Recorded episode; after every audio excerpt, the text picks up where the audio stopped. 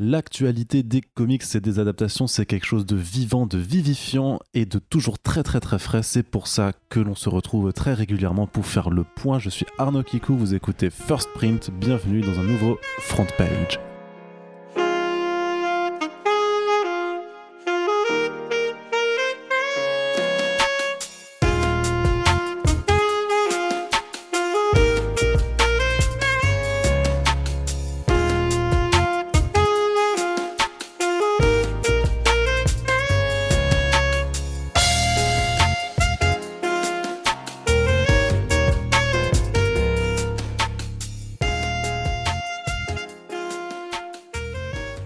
Cette émission. Bien entendu, je ne suis pas seul puisqu'il y a l'ami Corentin avec nous.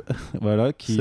Voilà, waouh, quel, quel enthousiasme, c'est incroyable. Bonjour à toutes et à tous, je suis content d'être ici avec Arnaud et vous. Donc, vous nous écoutez un lundi matin au lever et bien entendu, voilà, vous êtes aussi réveillé que Corentin, ça fait plaisir. Corentin, on va parler de comics aujourd'hui. Allez. Et d'adaptation. Ça change. C'est très très très original. Euh, hein. La prochaine fois, je ferai un numéro sur les mangoustes. Voilà. Euh, mais d'abord. Référence à Astérix sur Cléopâtre. Exactement. non, absolument pas. Ou c'est la langouste plutôt. Les mangoustes, c'est ceux qui chassent les serpents. Ouais, c'est ça. C'est ça. Avec leurs petites griffes et petits furets là. Ouais, c'est ça. C'est mignon comme animal. C'est très très très mignon. Mais d'abord, mais d'abord. Alors avant de faire ce numéro sur les mangoustes, on va parler de comics et on va commencer avec une petite annonce du très cher Derek Robertson qui euh, lance euh, une série qui s'appelle Space Bastards chez Humanoids, la branche américaine des humanoïdes associés. Oui, euh, oui bah, très bien, effectivement. J'ai tout résumé, donc on peut passer là-dessus. Allez.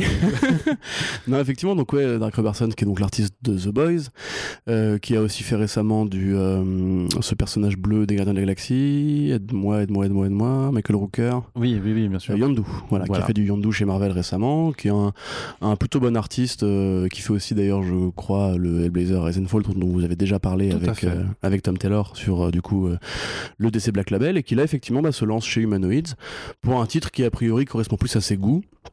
Euh, d'anglais un peu énervé euh, parce que ça va parler un petit peu donc d'un futur déliquescent dans lequel euh, l'humanité a conquis l'espace.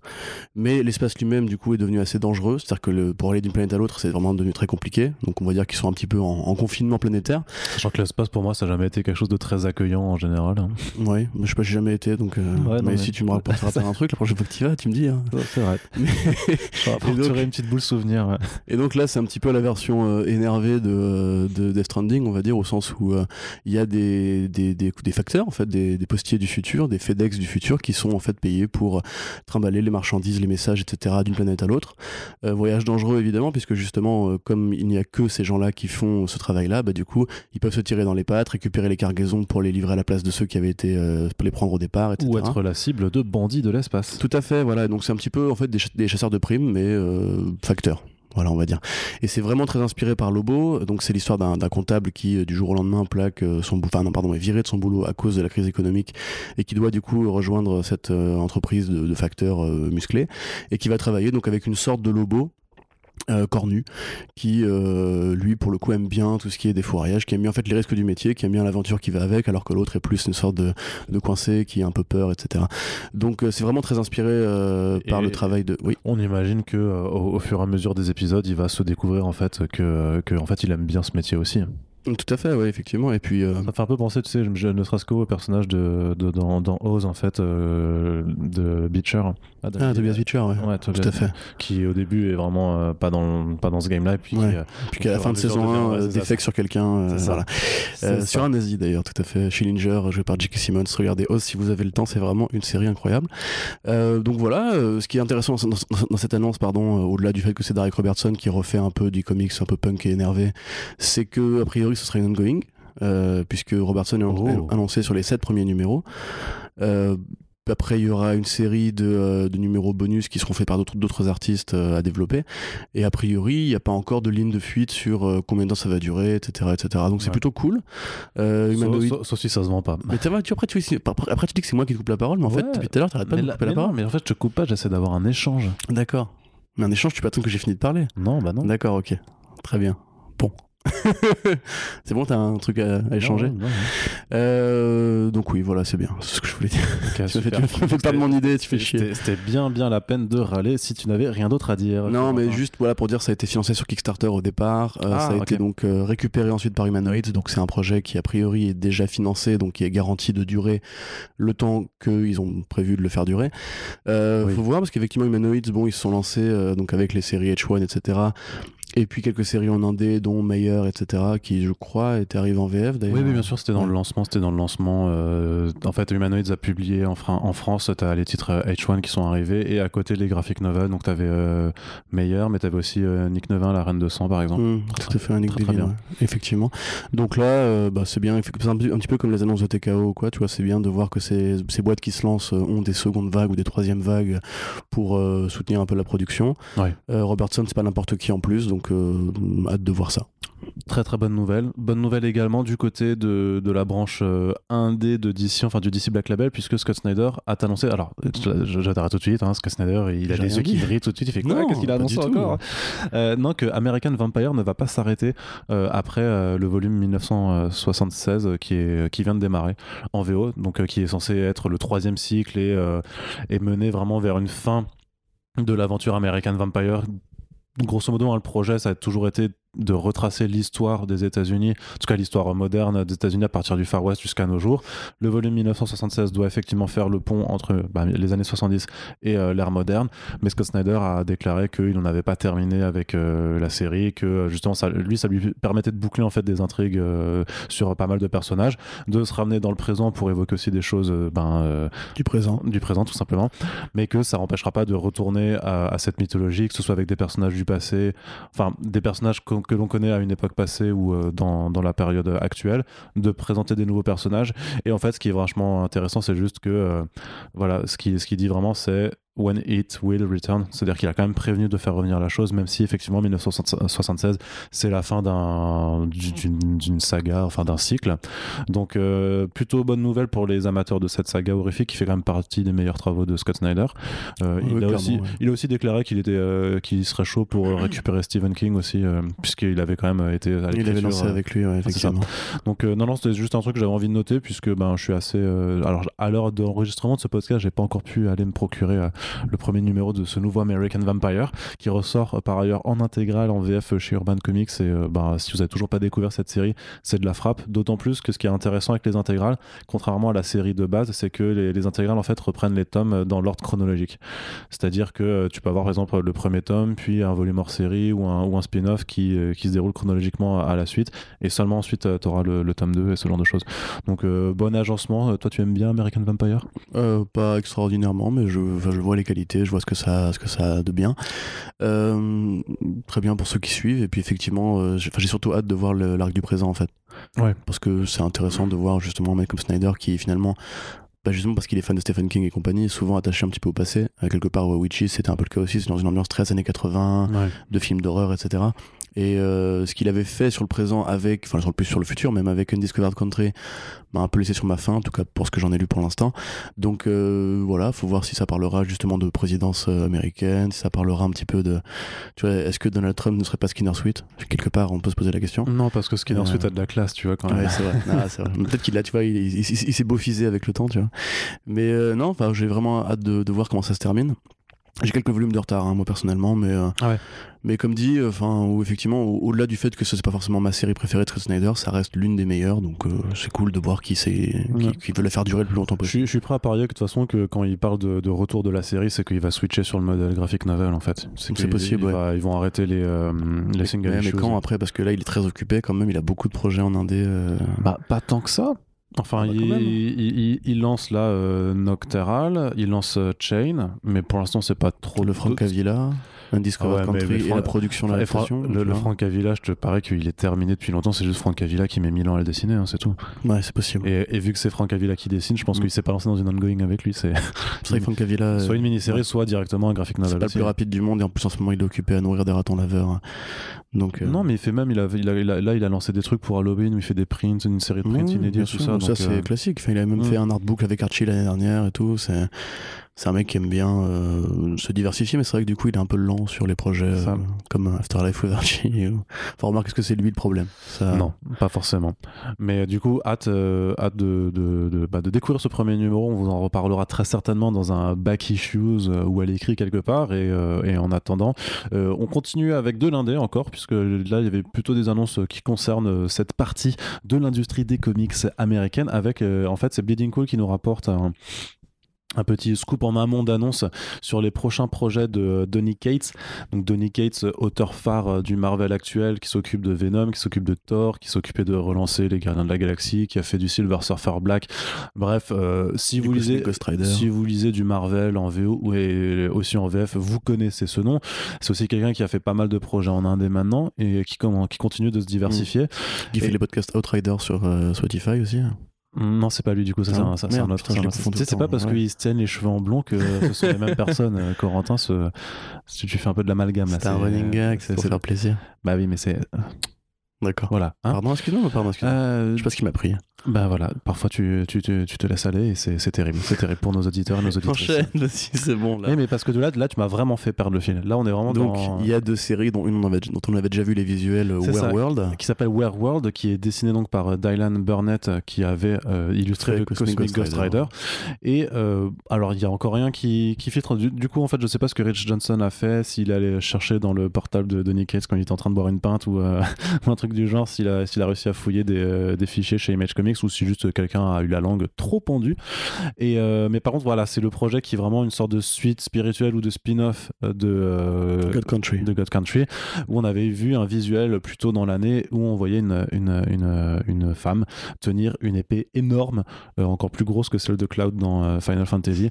Donc voilà, les grosses épées, il y en avait aussi dans, bah, dans God Country. Et dans Venom. Et dans Venom aussi. Il aime bien les épées. Et, euh, et ben dans Thor aussi, non? Ah non, mais parce que du coup, c'est. Bah, euh, techniquement, c'est la même. Ouais, c'est ça. Sword, donc. Euh, voilà. Mais oui, oui. Donc, effectivement, alors on, sait peu de choses encore, puisque effectivement, Johnston a fait des recherches, mais il n'est pas encore en mesure de nous expliquer un petit peu le scénario. A priori, c'est probablement un monde de fantasy, mm. un, peu, un peu forestier, où effectivement, il y a cette héroïne qui porte cette épée qui évoque effectivement beaucoup celle de God Country, avec l'épée magique, etc. Ça, ça, va peut-être explorer tout simplement la mythologie de God Country qui a été explorée ben, dans, dans le volume initial. Ouais, peut-être, effectivement. Et euh, la deuxième, pareil, très peu d'infos, donc c'est Flood. Ouais. Euh, très peu d'infos, sinon que ça devrait du coup bah, bah. C'est dessiné euh, par. Flood, les, les, les, comment les inondations. Voilà, merci, les inondations. dans un monde du coup futuriste où a priori bah, le monde a été inondé en fait. Il y a un poème qui est là pour illustrer un petit peu le, le le pitch euh, qui explique que grosso modo il faut pas remonter à la surface si j'ai bien tout compris hmm. parce qu'il y a des monstres et compagnie. Et dans une interview précédente il avait dit que ce serait comme la route de Kerouac mais euh, sous l'eau.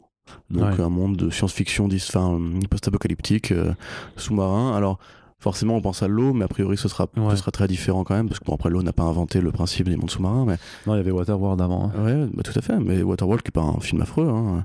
euh, en tout cas qui, qui, a essayé de faire des choses dans cette, euh, cette proposition artistique. Euh, mais du coup, ouais, c'est intéressant. Alors, il avait aussi le truc des God Hates Mask, enfin qu'on avait vu les visuels. oui, bah ça c'était avec un peu religieux et tout. Geoff Shaw, non, euh, si, c'est ça, c'est ça, Geoff Shaw. Non, non j'ai, intérieurement, je me dis merde, j'ai confondu avec Geoff Darrow, mais du coup, non. Ah non, non, Geoff Shaw. mais Geoff euh, tous les deux, il y a aussi Geoff Jones et. Et Geoff Geoff Kelly aussi. Et Joey, Geoff qui est la version française de tous ces, de tous ces gens-là. Euh, qu'est-ce que je veux dire? Oui, c'est dessiné, c'est dessiné par Megan Hutchison, qui accessoirement est la compagne de, ou la femme mm. même, ils sont, parce qu'ils sont mariés, euh, mariés l'année dernière, je crois, ou il y a deux ans. Euh, donc voilà, à voir ce, que, ce que ce nouveau couple des comics, à l'instar de, d'autres très célèbres comme je sais pas, Walt et euh, Louis Simonson, euh, Amanda Conner et Jimmy Palmiotti. Euh, Miller, Lynn Varley. Et aussi. Donc voilà, bah, C'est cool en tout cas. Enfin, on voit effectivement que Kate, qui. Enfin, je sais pas comment il va réussir à gérer tout ça parce qu'il est quand même sur il pas mal de projets. Ouais, mais alors, oui, oui, bah, le truc c'est qu'on on, va bientôt savoir qu'il s'en va. Enfin, pas qu'il s'en va, mais qu'il finit un titre chez Marvel, et qu'il va mm. s'en occuper d'un autre. Après, c'est vrai que c'est le mec qui est multitâche. C'est toujours plus facile de toute façon quand t'es scénariste d'écrire plein de plusieurs séries à la fois plutôt que pour un artiste d'en dessiner plus qu'une, justement euh, d'être sur un, plus d'un projet à la fois, généralement. Quoi. Donc, euh, bah, espérons qu'il s'en sorte. Et en tout cas, de façon, Donny Cates, même si tout n'est pas excellent, il ne déçoit réellement euh, qu'assez rarement. Donc, je pense que c'est un bon truc. quoi. moi, moi j'ai très hâte de voir un petit peu ce qui va. Parce que bon, God Country c'était sympathique, mais c'était pas non plus, euh, c'était pas non plus dingue. Euh, j'ai très hâte de voir justement comment l'expérience qu'il a acquis sur, euh, sur Venom, etc., va être mise à profit dans ces séries en, en, en, indé, pardon. Et puis, bah, c'est un peu comme Scott Snyder, tu vois, tous ces auteurs qui ont l'air de vraiment essayer de créer une sorte de seconde vague de l'indé. Tu vois, parce que Snyder, c'est pareil, il quitte DC pour faire beaucoup, beaucoup de projets en même temps. Donny Cates, il fait ça aussi. Donc, euh, faut voir si ça peut être le renouveau de ces Image Comics qu'on attendait ou le renouveau de l'indé en général qu'on attendait. Euh, je suis assez impatient. Contrairement à ce que mon ton de voix laisse. Euh, oui, c'est ça. Alors, on va. non, mais. Je suis super impatient. Tu, tu, vas faire une formation sur l'enthousiasme à l'audio et, ah, et, on y arrivera. Ça tue. Parce qu'après, on va, on, va là, on va encore nous dire qu'on est monocorde ou mono-expressif ou je sais pas quoi. là, c'est la euh, fatigue. C'est vrai. mais arrête d'être fatigué. Il faut dormir la nuit euh, au lieu de. Ah, c'est donc ça Bah oui Ah putain, mais tu me dis pas les choses. Bah oui, mais bon. Écoute, on, a, on avait vu ça en test, c'était très. Ah ouais, ouais, c'est ça. Ouais. Donc faut, faut, faut, des diplômes pour apprendre à dormir en fait. Ouais, voilà. Je sais bien. Euh... t'apprends à dormir, t'as pas de travail après, mais t'apprends à dormir.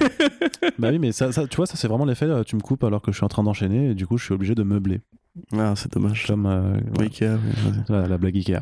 Euh, on passe du côté de la VF justement avec quelques annonces qui nous proviennent du côté d'Urban Comics qui est en train de dérouler le planning pour euh, janvier-février 2021. Et on va plutôt retenir en fait les, on va dire les grosses annonces, les vraies nouveautés. Donc là, on va sur un, un petit segment urban. American Flag de Howard Chaykin, première bonne nouvelle. Euh, très bonne nouvelle. Très bonne Excellente nouvelle. Tu, Dans la droite lignée des, euh, je sais pas, des Marshall Pat Mills. Euh, c'est un peu ça, ouais. Chose, quoi, tu veux que je le décrive ou Vas-y, ouais, ouais. D'accord, bah grosso modo, donc pour ceux qui ne voient pas War Check-in, c'est c'est l'un des grands noms du comics des années 70-80. American Flag, ça décrit un futur dans lequel, suite à une série de catastrophes écologiques, environnementales, économiques, et puis d'insurrections, etc. donc c'est une série qui date de 83, hein, donc évidemment c'est très guerre froidiste. les, le gouvernement des États-Unis et le l'Union soviétique euh, quitte la Terre, euh, l'un pour la Lune, l'autre pour Mars, et installe sur Terre du coup des, euh, des, comment dirais-je, des protocoles de régulation dont le but en fait est de vider la Terre de ses, de ses substances et de son argent afin enfin, ensuite de devenir indépendant sur Mars, enfin autosuffisant sur Mars. Et dans ce gros euh, bordel-là, euh, qui parle vraiment de plein de trucs qui sont très pertinents aujourd'hui, notamment par exemple la façon dont les États-Unis peuvent, enfin dont l'Union soviétique peut manipuler les élections américaines aux États-Unis, entre autres, euh, le désastre environnemental longtemps avant que ce soit cool entre guillemets. Et on a donc un personnage qui est la projection de Check-in dans, ce monde de fiction, puisque c'est une grande gueule très patriote qui, qui aime bien la baise, qui lui est né sur Mars et va être envoyé pour, à Chicago pour devenir un flic de de régulation des, insurrections. Donc c'est un monde très, euh, très gris. Euh, c'est un peu une série d'espionnage. C'est vraiment très beau. Euh, c'est pertinent à un milliard de points. C'est, il y a vraiment des trucs qu'il a vu venir qui sont euh, assez extraordinaires. Alors, faut savoir que c'est une série qui est un peu maudite aussi, puisque après 20 et quelques numéros, euh, Check-in en avait un peu marre. Du coup, il s'est, un peu barré. Il a continué à faire les covers, puis il a supervisé. T'as eu du Démathéis qui a fait l'écriture. T'as eu du Moore aussi, d'ailleurs, un petit peu. Voilà, c'est le point à l'amour de ce podcast. Ouais. Maintenant, tu le feras après le point à l'amour, je l'ai prévu. ok, cool. et là, il y a marqué, en tout cas, dans le contenu, que c'est les numéros 1 à 14. Donc, c'est que du Check-in, qui écrit, dessine et et qui, je crois, s'ancre tout seul, je sais plus. Mais voilà, après, il avait du mal à tenir les deadlines. Donc c'est vraiment, ouais, c'est une très très grande série qui, effectivement, comme Marshall Law, euh, mériterait d'être plus connue. Ça fait partie de ces chefs-d'œuvre des années 80, de ces chefs-d'œuvre contestataires, pour le coup, américains, pas britanniques. Euh, ça fait partie justement de ces grands auteurs aussi check-in qui, qui, sont assez peu importés en France, mine de rien, enfin qui sont peu, peu connus en France. C'est marrant alors que leur œuvre est quand même euh, ultra importante et surtout que ça fait ah partie. check-in en tant qu'auteur et en tant que grande gueule, c'est assez incroyable quand même. Ce qui, Bien sûr, et puis c'est l'un des, des, instigateurs de la révolution des comics érotiques avec Black Kiss euh, quelques temps plus tard, qui est une sorte de thriller érotique. Il y a un petit côté Verhoeven chez, euh, chez Check-in en général. et American Flag, ouais, c'est du coup 50 numéros, euh, donc, qui ne sont pas que de lui, hein, évidemment, mais c'est vraiment, c'est un petit chef-d'œuvre, quoi. Enfin, il y a vraiment des trucs. Alors après, il faut remettre ça dans le, contexte des années 80. Évidemment, c'est un homme blanc qui va, cisgenre, etc., qui va sauver tout le monde et compagnie de, des problèmes gouvernementaux, etc. T'as aussi cette fusion du, des du gouvernement et des industries pour former, je crois, la Plex, si je dis pas de bêtises, je crois que c'est le, le nom de leur gouvernement qui est donc en fait un, le vrai complexe militaro-industriel euh, avec beaucoup d'économie et de pouvoir d'extrême droite. Il y a un truc aussi par rapport à ça, comment les théories du complot ont euh, mergé avec, enfin, ont fusionné pardon avec les suprémacistes blancs, etc. Tout ça était déjà présent à l'époque en fait. Et euh, donc c'est considéré comme un chef-d'œuvre des comics. Quelque part, c'est vraiment. Euh, ça sort quand déjà? C'est en janvier, et euh, du coup, c'est bien dans la collection Urban Cult, qui est la même collection qui a recueilli le Marshall Law. je pense que si, selon ce qui se passe en novembre, ce sera pertinent ou peu pertinent de le lire, on va dire. Mais en tout cas, vraiment, ça, ça, reste toujours pertinent de lire ce genre de choses. Et pour ceux qui voient le style moderne de Check-in, qui a un petit peu comme Frank Miller perdu un peu de son crayon au fil des années, vraiment, c'est magnifique à regarder. Hein. C'est, je sais pas si ce sera la version recolorisée ou pas, mais pour le coup, c'est vraiment une putain de belle BD. Il y a de l'espionnage, il y a de l'action, il y a du cul. Il y, a, beaucoup de cul, euh, parce que c'est War Check-in, donc bah, il peut pas s'en empêcher. Et il y a vraiment beaucoup de politiques pertinentes sur le présent aussi. Euh, voilà, pour moi, c'est un petit chef-d'œuvre des années 80 qui, d'ailleurs, quand je parle avec les gens en général, me disent Ah, je connais pas. Donc, euh, franchement, lisez-le, achetez-le, c'est très bien, vraiment. Être un gros bouquin de 464 pages, ça fera de la bonne lecture au coin du feu pendant l'hiver. Je pense que je vous en reparlerai peut-être pour le prochain omnibus du coup même si ah oui oui c'est vrai que ça peut être on peut l'intégrer là dedans euh, donc l'omnibus hein, qui arrivera au courant du mois de novembre sur euh, comics et politique on essaye d'explorer un petit peu différentes œuvres euh, pour avoir différents angles sur comment en fait les auteurs parlent de politique en bande dessinée américaine. Oui Corentin tu veux dire quelque chose? je voulais juste rajouter que dans American Flag il y a un chat qui parle qui s'appelle Raoul et c'est un petit chat roux qui est inspiré par le chat de Check-in qui qui, qui, qui faisait des tout le temps. Du coup il imaginé que son chat lui parlait et c'est vraiment c'est le chat de The Voices en moins cruel dans le comics et c'est beaucoup trop bien du coup, c'est Captain Ginger, le préquel. Exactement. voilà. Allez, on continue du côté des annonces un petit peu plus dans l'indé de, de, Urban avec Skull Digger et Skeleton Boy, qui est un, autre spin-off du mm. Black Hammer de euh, Jeff Lemire. Et euh, du coup, ça pose la question est-ce que euh, ben, Black Hammer, c'est toujours aussi bien quand ça continue de se développer avec ses spin-offs, notamment avec celui-là que je crois que tu apprécies particulièrement? Beaucoup, tout à fait. pour vous le résumer rapidement, donc Black Hammer, qui est toujours cette série qui s'inspire des grands personnages de la bande dessinée de super-héros pour recréer un nouveau monde ou poser des questions sur ces personnages, les présenter sous un angle un peu différent. Ça sera temps de faire un, point sur Black Hammer. Ouais, tout à fait. Ah bah, en plus, là, il y a vraiment beaucoup de choses à, traiter. Euh, là, en l'occurrence, donc c'est Batman mélangé avec le Punisher tout simplement. C'est donc euh, Skull Digger qui est euh, un Batman, sauf qu'il tue, et qu'il a du coup cette espèce de motif crânien comme le Punisher, et qui va. Euh... Faut, vraiment aussi que j'apprenne à, accepter que tu dises Punisher.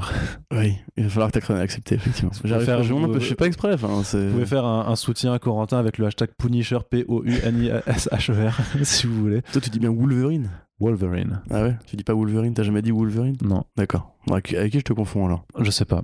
Un autre Alsacien, sûrement. Donc, euh, là, en l'occurrence, ça raconte comment euh, ce Batman ce Batman, ce Batman Frank Castle, va recruter euh, son propre Dick Grayson, donc qui sera Skeleton Boy, pour bah, poser des questions assez. comme d'habitude, on en a déjà parlé au dernier podcast, Backy Shoes, l'obsession de Jeff Lemire par rapport à l'enfance, au monde de l'enfance contre le monde des adultes. Là, c'est évidemment très, très important. c'est très beau, c'est très beau, c'est Tony Zonjic, je crois, hein, mhm. au dessin, qui fait un travail mais exceptionnel. Enfin, c'est les, les, contours sont, sont, très beaux, les couleurs sont magnifiques. C'est une super BD qui peut se lire carrément sans avoir lu le reste des volumes de Black Hammer. Donc, si vous êtes juste fan de Batman, que vous aimez les parodies ou les déconstructions de Batman euh, de manière intelligente, ou même du, du, du Punisher, euh, vous pouvez vous y essayer carrément. C'est hyper, c'est hyper perméable, c'est hyper bien et euh, bah, un petit peu comme Killer Smile, tu vois, par rapport au côté Joker, etc., qui pose encore des questions un petit peu. Là, vous avez encore des fois une lecture parodique et assez puissante de Batman. Et tout l'univers Black Hammer en général est vraiment fascinant à observer de ce, côté-là. C'est vraiment Jeff Lemire qui règle ses comptes avec euh, ce qu'il aime, ce qu'il n'aime pas, ce qu'il comprend, ce qu'il a retenu, ce que l'histoire a retenu, ce que la légende a retenu, etc. Des bandes, des bandes dessinées de super-héros depuis euh, DC et Marvel. Enfin, remarque peut-être plus DC, mais bon, parce que DC c'est les premiers, etc. Mais enfin voilà, c'est euh, de la tuerie intercosmique intercosmique, rien que ça. Tout à fait. Tu, tu l'avais lu euh? Non, toujours pas. Non, Black Hammer, je t'avoue qu'à l'heure actuelle, j'ai du retard. J'ai euh, lu surtout euh, bah, les débuts, les, je crois les trois premiers tomes de la série principale, plus les spin-offs sur Dr. Frankenstein et Dr. Star, c'était enfin. Oui, Dr. Star qui est le Starman de cet univers-là, pareil, qui est un hommage au Starman de, Robinson. Donc même si je les ai, j'ai encore un petit peu des, j'ai des tomes à rattraper, clairement. notamment le Cthulhuise. ah, Cthulhuise, c'est trop mignon ça. Qu'il faut que je lise absolument. C'est pas grand-chose, mais c'est trop mignon. Ouais, mais de toute façon, enfin, tout n'est pas. C'est un ensemble. De toute façon, c'est juste l'établissement d'un univers qui évoque les univers déjà existants, mais avec la sauce Lémire et euh, surtout euh, bah, le putain de nombre d'artistes de qualité qui sont dessus. C'est assez, euh, assez incroyable. Et il y a un projet d'adaptation, non, Black Hammer Ouais, tout à fait, chez Legendary, série, film a priori. Bon, hein, vivement. Pas trop de nouvelles. Après, là, ils bah, avaient passé un contrat de licensing en début d'année, mais on n'a pas eu trop de nouvelles. Ouais, bah, en, même temps, avec ce qui s'est passé cette année, c'est pas dit que tu vas avoir des nouvelles, des projets euh, en développement. Euh, et je préfère pour l'instant, tu vois, ne pas avoir des nouvelles parce que je me dis que s'il y a une nouvelle qui arrive, c'est sûr, ce serait plus du côté genre bon, bah c'est annulé ou c'est. Ouais, c'est ça que je crains aussi. Donc, je pour ne préfère le truc Legendary a optionné, notamment, comment s'appelle Prince of Cats, tu vois aussi, qui est fait par, par Spike Lee. Oui pas de nouvelles. Bon, je suis un peu, un peu craintif. Je sais pas. Mais écoute, euh, voilà, n'y pensons pas et concentrons-nous sur ce qui arrive et ce qui est bien concret. Avec euh, voilà un dernier point sur d'autres sorties qui arrivent et qui posera la question euh, toujours actuelle qui a lieu depuis 2012, je crois. De toute façon, depuis l'arrivée d'Urban Comics, c'est Urban mise-t-il trop sur Batman? Non.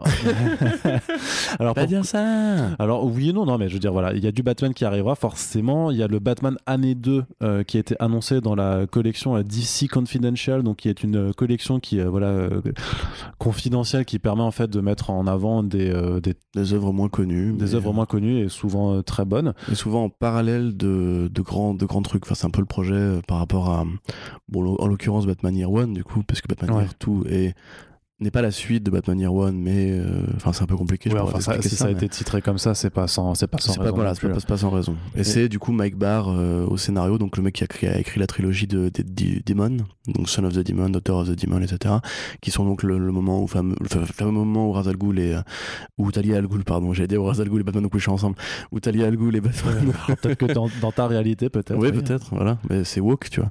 Batman et Talia Al Ghul ont couché ensemble, qui après plus tard Grant Morrison a récupéré pour faire Damian Wayne et Mike Barr qui est un des très grands, euh, des tout grands pareil des années 70, qui est un peu moins connu aujourd'hui.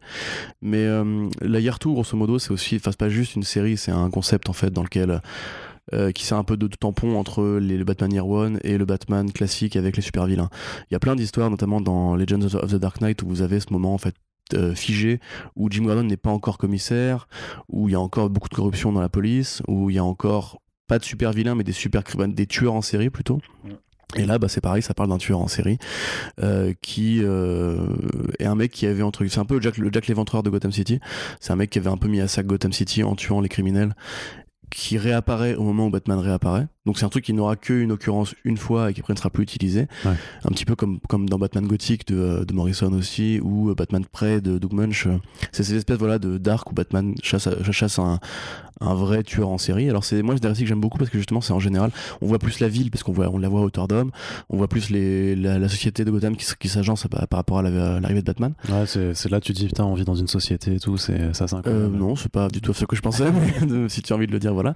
Mais du coup après voilà bon celui-là pour le coup moi je le recommanderais moins je, le recommanderais moins pardon. Je pense qu'il y a des trucs notamment dans Legends euh, qui sont beaucoup plus intéressants à éditer de ce côté-là. Mais voilà, c'est Year One, ça s'appelle Year Two, donc effectivement, c'est probablement plus facile à décliner. quoi. C'est ça. Et euh, bah, j'espère surtout qu'il y aura d'autres titres qui arriveront en DC Confidential l'année prochaine, puisque euh, pour la première année de lancement, il y avait quand même quelques très très jolis, euh, jolis ouvrages. Il y avait le Green Arrow Longbow, Hunters. Chef-d'œuvre. Il y avait le Green Lantern Emerald Twilight, donc, qui montrait la déchange d'Al Jordan et la naissance de Kyle Reiner. Chef-d'œuvre, mais bien. Qui, qui est vachement bien et vachement important, oh, surtout, surtout que je crois que c'était inédit en fait, mm. cette période-là. Quoi. Il y a une très Cry for Blood aussi. Ouais, mais, ouais, mais après celui-là je le trouve moins marquant, mais euh, là, ce mois-ci d'octobre, il y a euh, GSA, euh, l'âge d'or, et surtout la Great Darkness Saga de la mm. Légion des super-héros. Donc ça montre vraiment, tu vois, que c'est une collection qui peut aller chercher des petites pépites sur des zéros, des héros, des zéros. des zéros, des héros, des héroïnes et des équipes. Pas, c'est pas voilà, c'est des récits qui ont une certaine prestance, mais qui sont pas connus du grand public. C'est pour ça que là, retombe, bon, se, se, se remettre sur un sur un Batman et, pas forcément le meilleur récit Batman qui soit. C'est effectivement. Oui, après, bon, ça, reste, ça reste sympa à lire. Hein. Et puis, quelque part, tu peux, après, après, tu peux faire un rebond sur le reste de l'œuvre de Mike Barr qui est assez intéressante. Mais non, je voulais juste dire, euh, peut-être qu'on l'a pas dit, on l'a pas expliqué, mais les, les Confidential, c'est pas juste des récits euh, de telle ou telle catégorie. L'édition elle-même, en fait, embarque des bonus. Oui. Notamment, pour le coup, sur Green Arrow The Longbow Hunters, vous aviez un numéro de Alan Moore, justement, qui avait été publié dans Detective Comics euh, sur Green Arrow. Et euh, c'était Class, Johnson au, dessin. Et vous aviez aussi un numéro de Black Canary de Alex Toth, euh, Alex Toth. et euh, bon pour le coup vraiment c'est cette édition là moi précisément bon je sais pas combien j'ai mis 4 4 et demi je crois de Longbow Hunters c'est vraiment génial parce que vous avez à la fois le chef d'œuvre qui a redéfini Green Arrow vous avez un peu de Moore vous avez un peu de Toth sur différentes périodes. Donc c'est vraiment un truc qui, qui, est important de posséder. Et pareil pour Huntress au-delà du côté bon est-ce qu'on aime ou pas l'histoire elle est sympathique. Mais vous aviez aussi un numéro dans la période No Man's Land et vous enfin pas No Man's Land mais un petit peu un tout petit peu avant je crois. Et vous aviez surtout euh, un numéro de The Question de Danny O'Neill euh, qui permet un petit peu de se familiariser avec le personnage etc donc c'est vraiment des belles éditions qui, qui vous donnent envie après d'en apprendre plus et justement de d'aller vers ces points un peu moins en vue que les Batmaneries et compagnie. Ouais, surtout que là en l'occurrence tu auras l'arc effectivement qui constitue en, euh, le Batman année 2 mais tu auras aussi Batman Full Circle aussi de Mike Power qui, qui est intégré. Et un truc qui s'appelle DC Rétroactive Batman 80s qui j'imagine sera euh, une rétrospective sur le Batman des années 80. Je, ne sais pas à quoi ça correspond dans, en VO. Mais donc voilà, c'est une édition qui euh, va suivre le, travail effectivement assez fourni pour essayer de tout contextualiser, de remettre en fait euh, l'œuvre dans, voilà, bah, dans son contexte de publication. Et euh, ça reste surtout une collection ouais, pour vraiment les, les mecs déjà bien passionnés, déjà bien connaisseurs qui veulent aller explorer ces recoins ouais, c'est ça. qui ne sont pas si Ou même justement ceux qui, ceux qui sont curieux, qui ont, qui ont commencé avec Year One, qui veulent, enfin, qui ont commencé avec les grands, les grands titres et qui veulent approfondir. parce que c'est aussi plein de postface, de préface, de, texte explicatif. Enfin, moi, je pense que c'est vraiment une très bonne idée qu'ils ont eue. Après, bon, tous les récits sont pas importants, etc. Mais euh, voilà, enfin, je trouve que c'est une bonne idée. et du coup, voilà, la question c'est est-ce que c'est une bonne idée de faire deux nouvelles collections euh, typées Batman, donc euh, Batman Mythologie et Batman Arkham. Donc Batman Mythologie, c'est une collection d'histoires euh, qui est là pour, pour développer un aspect particulier de l'univers de Batman. Donc il y a un premier tome qui, qui a été annoncé pour le 15 janvier 2021 et qui s'appelle Batman Mythologie, la Batcave. Alors c'est des histoires inédite euh, a priori donc euh, c'est l'intérêt. Enfin bah, ils ont pas été non, non c'est ça. En fait ils, ils, ont, ils ont dépêché euh, plein par contre franchement faites ça. Prenez Bablet ou prenez Boulet vous faites des histoires inédites Batman en France et moi je suis content. Alors ils mettent des, histoires inédites mais je pense que l'entièreté des, des, histoires contenues dans ce tome n'est pas inédite hein, parce qu'il y a quand même Batman 9 des New 52 Batman Rebirth 21 ah oui d'accord là non c'est pas du 100% mais j'imagine qu'il y a certains numéros inédits qui auront forcément un appel pour les lecteurs ah oui Batman 9 c'est quand le T-Rex euh, se met en mouvement pour péter la gueule des, des hiboux, des, des talons qui viennent. Ouais. ouais. Je ne me rappelle plus, mais. Je crois que c'est ça, les talons, les, talons, les talons attaquent la maison de Bruce Wayne, c'est vieux, hein, tout, tout ça. Ouais, et du coup, ils, ils, se mettent dans la Batcave et le T-Rex se met à bouger sans, pourquoi Après, j'ai l'impression que ça reste une collection sûrement plus grand public euh, qui est là pour les bat fans qui veulent vraiment soit se développer un univers, mais tu vois, de façon très curieuse, euh, vu que ça, ça développe vraiment euh, des lieux, ça s'intéresse à des lieux surtout, j'ai l'impression de. Enfin, des aspects, mais en, tout cas, on commence par la, par la Batcave. J'imagine qu'il y aura certainement un volume, par exemple, sur le Manoir Wayne ou sur. le GCPD, enfin, le GCPD, voilà. Plutôt. Et en fait, moi, ça m'évoque quand même. Euh, le, en fait, tu sais, il y a le, le, jeu de rôle Gotham City euh, de euh, Chronicles RPG de, de Monolith. on sait que, que, Urban aura forcément un, lien avec ça, puisque François Hercott a été annoncé sur le guide de Gotham. Et je me demande si ça, c'est pas une collection qui vient un petit ah, peu préparer le délire et, qui, et qui va vous dire bah voilà, vous avez lu le guide énorme de Xavier Fournier, Alex Nikolavitch et François Hercott avec tous les lieux de Gotham City. Et en même temps, bah, si vous voulez les histoires qui ont servi un peu à l'établissement de, de, de, ce guide, bah voilà, on a la collection à Batman Mythologie. Bah dans le cas, je, je suppose, hein, j'ai aucune confirmation, mais c'est clairement ce que ça m'évoque. Ouais, tout à fait. Non, mais je trouve ça effectivement pas idiot, mais ce serait bien du coup limite de faire un partenariat officiel parce que. Mais le partenariat est officiel, enfin, non, mais je veux dire, par, par, rapport à ces volumes, tu vois, justement en mode, euh, ça peut être une bible de lecture compagnon, euh, parce que. Bah ça, je laisserai, euh, ils le géreront sûrement quand, quand la campagne de Monolith sera mm. lancée, tu vois. Ok. Mais en tout cas, enfin, je sais pas, tu veux que. Oui, enfin, et, l'autre, non, non, je disais juste que le, bah, bon, les, les Batman Arkham pour résumer rapidement, c'est une collection qui existe déjà aux États-Unis, qui consiste grosso modo à prendre un vilain de Gotham City et à faire une, anthologie qui compile tout un petit peu comme la Joker Anthology qu'ils avaient déjà fait. La, ouais, c'est ça. Ils l'ont fait avec euh, le Joker. Bah, je crois que c'est le seul vilain de, de Batman qui a eu droit à son, vraiment à sa Joker Anthology, mais oui, le principe c'est ça. C'est une collection d'histoires euh, courtes. Euh, alors moi, dans les, dans les, deux cas, grosso modo, je suis content au sens où, alors après, c'est vraiment un autre débat de est-ce que Urban publie trop de Batman, etc. Ça j'ai envie de dire qu'évidemment qu'il publie trop de Batman parce que DC publie trop de Batman parce que c'est le héros plus populaire et c'est celui qui vend le mieux. Si ça sert à financer des projets indés plus intéressants ou même des American Flag en France, moi ça me va, on va dire dans le compromis. Par contre, du coup, je suis content parce que en général, ces anthologies-là sont souvent l'occasion de ramener des numéros du Silver Age, du Bronze Age, qui autrement n'auraient pas été publiés parce que c'est vrai que c'est une période qui intéresse peu. C'est un petit peu comme on en parlait l'autre jour avec Splinter sur le côté les gens écoutent plus du rap moderne que du rap à l'ancienne, tu vois. Bah, les comics, c'est pareil. J'ai l'impression qu'il y, a un problème dans la, curiosité envers le patrimoine. Il y a du Legends of the Dark Knight euh, en plus. Ah, bah voilà. Lequel? 28 euh, à 30. Ah, c'est. Ouais. Je me souviens plus. Attends. Ah, c'est pas grave. Euh, hmm, je les ai lus hyper récemment en plus, c'est horrible. Euh, bref, mais tu vois, voilà, c'est justement c'est tous ces numéros-là qui sont en ligne claire, qui sont pas forcément euh, hyper courus par rapport aux gens qui veulent du Jim Lee, etc. Donc, moi, j'aime bien ces projets-là et typiquement, je pense à Killer Croc par exemple. J'avais lu le Arkham Killer Croc en VO à l'époque où on préparait Suicide Squad. Je crois même que j'avais fait la critique d'ailleurs sur DCP à l'époque. Et il y avait notamment l'arc d'introduction du, du personnage qui était vraiment super en fait. C'était un vrai bête d'arc euh, de Killer Croc euh, avant que ce soit le gros monstre bête qu'il est devenu. À l'époque, c'était un vilain puissant, racé, qui avait un plan, etc. Et qui était vraiment assez violent, qui était un peu une sorte de Bane avant l'heure, quoi. Et ça, justement, il y a peu de chances qu'un jour, il y ait un tome qui, qui juste impacte cet arc-là, quoi.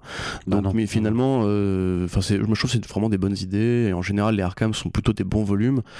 Limite, j'aurais envie de dire que ce serait bien s'ils pouvaient strip tout ce qui est récent ou contemporain ou qui a déjà été publié, même s'ils ne le feront pas, évidemment. Mais voilà, moi, une anthologie avec que des trucs un peu à l'ancienne pour se retracer un peu l'histoire du personnage.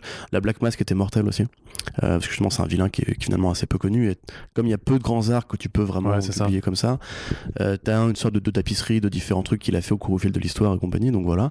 Quant à Mythology, alors si c'est juste des lieux, euh, ça risque de tourner en rond assez vite, je pense, parce que bon, les, lieux de Gotham, il y en a, il y en a 3-4, quoi, grosso bah, modo. Hein. Si, comme dans, dans, mon esprit étriqué, c'est vraiment un truc qui doit servir de double compagnon au, au jeu de Mono de toute façon, euh, je, pense que c'est une collection qui peut très bien être pensée en forme de, mini-série, en fait, tu vois, de dire, bah, mm. il y aura 5 tomes en tout, euh, on fait ça sur l'année de 2021. L'asile d'Arkham, le commissariat, le Wayne Manor. Euh, puis quelques autres lieux emblématiques, ou même le, fameux truc, enfin, le fameux amusement park, là, comment on dit, par attraction du Joker et tout. Pourquoi pas Moi, c'est pareil, si ça ramène des trucs un peu à l'ancienne qui n'auraient pas été publiés autrement, ça me va. Après, euh, faudra voir. Vraiment, faudra voir euh, que, sous quelle forme ça se passe, etc. Tu vois, par exemple, Batman 9, euh, genre, tout le monde a acheté euh, La Cour des Hiboux, je pense, c'est le tome qui s'est le mieux vendu de Batman. Ouais, je crois que c'est un des trucs qui a été le plus réédité en, édition 5 ans, édition noir et blanc. tu vois, je pense qu'ils auraient pu faire l'économie de, le mettre dedans, mais bon, après, effectivement. Bah, après, si, si quelqu'un ne l'a pas encore lu, ça permettra d'avoir des, des accroches. c'est un peu bizarre de le lire hors contexte, tu vois. Enfin. Il y a des numéros du Golden Age ou du Silver Age ou du Bronze Age qui sont des one-shots que tu peux utiliser avec le thème de la Batcave et tout. Ouais, mais c'est pour, montrer, c'est pour montrer quand même comment euh, des auteurs euh, récents mm. euh, s'approprient en fait ce lieu dans, dans leurs histoires. ok. Bah du coup, ouais, enfin moi ça me, je dis, ça me va si ça ramène du patrimoine. Ok. Bah, toi Arnaud, tu as un avis sur Bon, la vie, non, j'ai envie de te rejoindre sur la, la vie. Le truc, c'est que moi, non, la vie, j'aime pas. La, mort, ouais, carrément. Allez. non, ce que je veux dire, c'est que je, moi, je comprends, en fait, le, truc, c'est que je comprends l'intérêt, enfin, l'argument derrière euh, cette publication. Après, euh, je, je, ressens pas l'essentialité, si tu veux, de continuer de vouloir proposer euh, plus de Batman en 2021. Parce que tout simplement parce qu'on sort quand même d'une de, de, deux ans où il y a eu full Batman 80 énormément de récits. Tu auras The Batman en 2022, donc tu sais qu'il y aura encore un bombardement de ce côté-là. Mais c'est ouais, bah faudra voir après ce que ce que DC compte faire de, de, de ce côté-là. Mais euh, bah, je, pense que c'est bah, clair. Oui, oui, il y aura, il y aura plus de Batman. Après, est-ce qu'il y aura encore un décès d'ici là? Ah, on sait pas. Hein. Ah, d'ici là. Mais non. Non, non, donc voilà. Donc, euh, le truc, le truc c'est qu'il y a une réalité aussi, tu vois, dans, dans les faits, c'est qu'effectivement, les, les, le lectorat français chez DC Comics achète plus de Batman. Donc, c'est un, peu, un peu le serpent qui se mord la queue. C'est-à-dire, oui, euh, parfois ils essaient de proposer d'autres trucs, mais bon, j'ai envie de dire, combien de American Flag vont se vendre Tu vois, combien de euh, Great Darkness Saga vont se vendre à la fin octobre? Faudra juger sur ces chiffres-là. Et je pense que, bien entendu, les décisions se font aussi sur le fait que, bon, bah, désolé, mais les gars, on a sorti un euh, Batman, la bat ceinture, euh, qui s'est vendu à 2000 exemplaires, et euh, alors que la, marrant, ça, quand alors que la Great Darkness Saga s'est vendue à 200, bah à un moment, oui, bah, il y, a une réalité. Ah, mais c'est peut-être ça, je trouve qu'il fera un, tome 2 serait la Batmobile. Mais ça, Franchement, là, je pense que ça se vend, ça, pour le coup. Mais non, mais ah ouais, moi, je trouve ça ridicule. Bah moi aussi. J'ai pas envie de lire des histoires sur la Batmobile, on va y revenir après, tu vois, mais euh, ouais, mais c'est un truc qui, qui, qui, est cher au cœur de plein de gens. Hein. Ouais, ouais, bien bizarrement. Non, mais tu peux faire, non, mais tu fais un artbook. Alors tu fais un artbook avec tous les designs, tous les, toutes les choses comme ça, tu vois, tu, tu fais un truc plus. C'est une bonne idée, ça, Arnaud. Bah oui, c'est une bonne idée. Mais Allez, embauchez-moi. On l'a écrit. je veux bien être éditeur, il hein, a pas de problème. Allo Urban. alors on continue, euh, on fait un crochet de la, du côté de la concurrence directe chez Panini. Qui euh, a fait aussi quelques annonces. Alors juste pour parler un petit peu du Agent Venom de Rick Remender qui ressort en deluxe. Et euh, juste pour mettre un petit peu le, reparler juste de ce, de ce, bouquin qui est plutôt cool. Ça fait partie des, travaux des travaux cool de Rick Remender. Et en plus euh, ben pour Venom c'est aussi une bonne série Venom. Donc, ouais, ok. oui, donc effectivement, Agent Venom qui prend un, point de vue assez différent des autres séries Venom. En général, mon Venom, on imagine le gros héros, enfin le gros anti-héros, méchant, musculeux. Baveux baveux, effectivement, avec la grande langue, euh, Todd McFarlane, dans les rues de New York. bah là, en l'occurrence, c'est pas du tout ça, puisque c'est euh, le personnage de Flash Thompson. Donc, pour ceux qui connaissent, qui connaissent pas, c'est le fameux bully euh, joué par Joe Manganiello dans les films Spider-Man de Sam Raimi. Enfin, pas dans le film Spider-Man de Sam Raimi, parce qu'après, il, il ne réapparaît pas. Qui a eu un rôle plus important dans les comics, qui après, du coup, est devenu un vétéran de guerre, puis qui est revenu, qui a, qui a perdu ses jambes, et qui finalement bah, devient un agent du gouvernement pour endosser le costume de Venom, de l'agent Venom en l'occurrence, et envoyé sur des, des champs de, de bataille à travers le monde pour faire la, la sale besogne du gouvernement américain. Un peu comme une Suicide Squad, mais avec un seul mec. C'est ça, oui, some kind of Suicide Squad.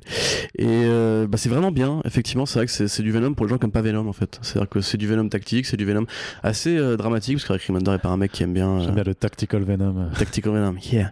Euh, il bave, mais tu vois, c'est tactique, genre il bave dans une direction précise pour aveugler l'ennemi et tout, c'est beaucoup trop fort. Mhm. D'ailleurs, il a pas de bouche en fait, ce Venom là, c'est vraiment, c'est un costume de Spider-Man noir, grosso modo, un petit peu comme Spider-Man quand il avait le costume de Venom. Donc c'est vraiment bien, ça développe le personnage de Thompson euh, de manière très intéressante. C'est devenu pour beaucoup de gens un des personnages préférés de la mythologie Spider-Man avec ce volume-là, euh, qui est considéré à tort ou à raison comme le meilleur volume de Venom, même si effectivement c'est très particulier au sens où c'est pas du Venom classique, c'est pas le Venom euh, de, Little Protector, tu vois, c'est vraiment une lecture très très particulière.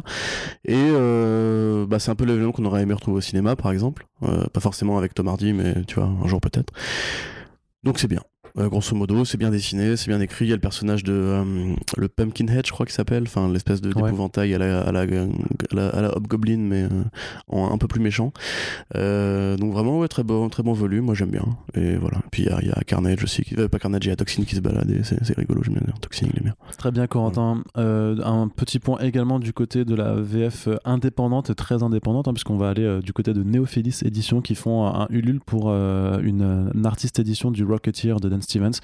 Alors voilà, euh, on va encore faire un point sur des financements participatifs pour vous inciter à donner de l'argent à d'autres personnes que nous on se tire une balle dans le pied Corentin dis-moi c'est n'importe quoi surtout que là c'est de l'artiste édition donc euh, c'est ils font euh, voilà ils ont réussi à dégoter les droits avec IDW pour vous faire euh, donc les artistes édition le concept c'est de vous proposer un bouquin comme si en fait vous aviez ben, toutes les planches originales devant vous donc elles sont vraiment scannées mais avec un niveau de, définition ultra fidèle vraiment pour que vous ayez l'impression d'avoir juste le bouquin original et du coup bah c'est cher hein, c'est des travaux voilà c'est des éditions qui coûtent un petit peu cher.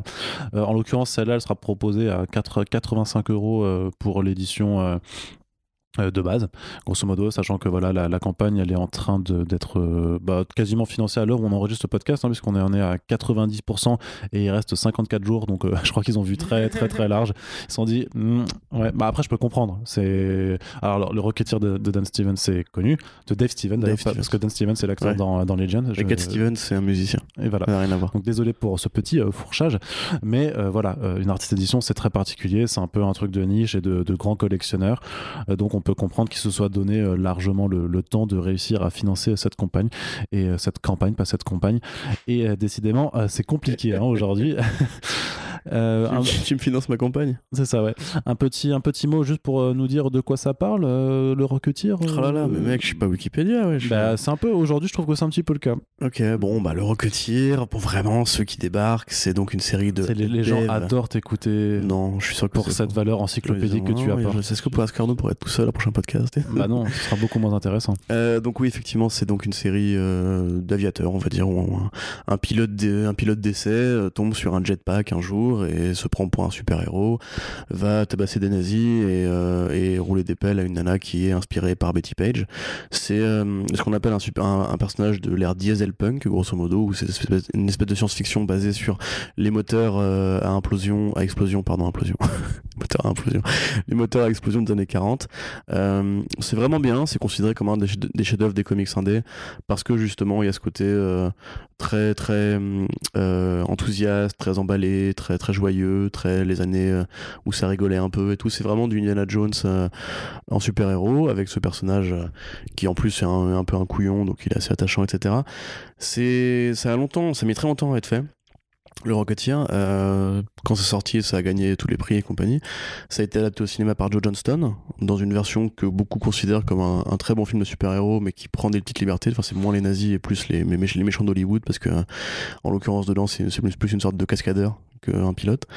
Euh, Qu'est-ce que je peux rajouter par rapport à ça? Il y avait une, version recolorisée avec euh, Laura Martin, je crois, qui s'était occupée de la nouvelle colo il y a, il y a 8 ans de ça, peut-être un peu plus, 9 ans, qui était ressortie. Et euh, vous avez un podcast sur Comics Blog qui vous parle un petit peu de, du Rocketeer de Dave Stevens et de pourquoi c'est bien.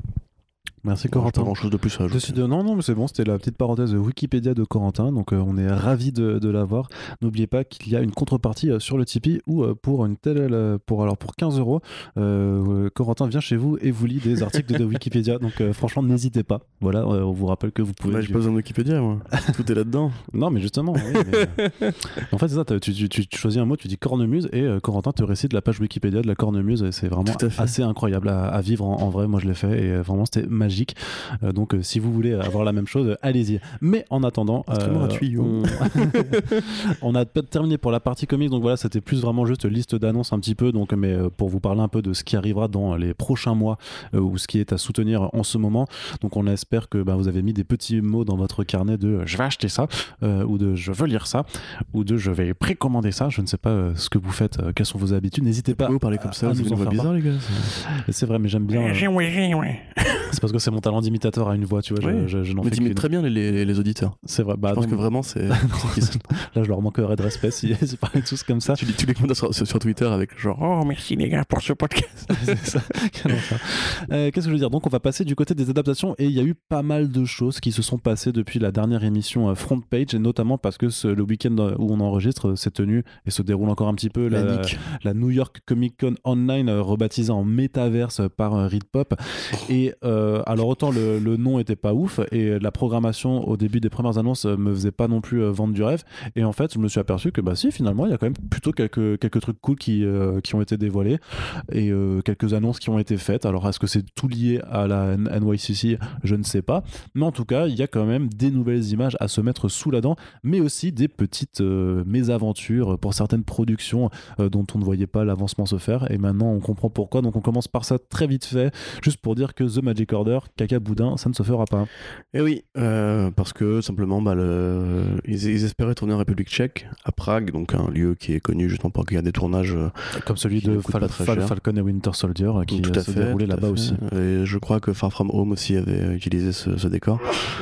Euh, ce qui est plutôt pas idiot, parce qu'effectivement, euh, The, Twilight Zone, j'allais dire, The Magic Order, justement, ça a cette espèce de vibe assez européenne du fait des traits de Quapel, mais aussi. C'est très gris, ouais, c'est très. Puisqu'un un thème qui évoque la magie, donc il faut une, ces, espèces de, de, vieille Europe pour porter un petit peu ce, ce genre de sujet, même si le, la BD quand même passe aux États-Unis, pardon. C'est un peu gothique. Un peu gothique, oui, tout à fait. Avec les bâtiments, ils sont vieux, ils évoquent les côtés un petit peu gothiques.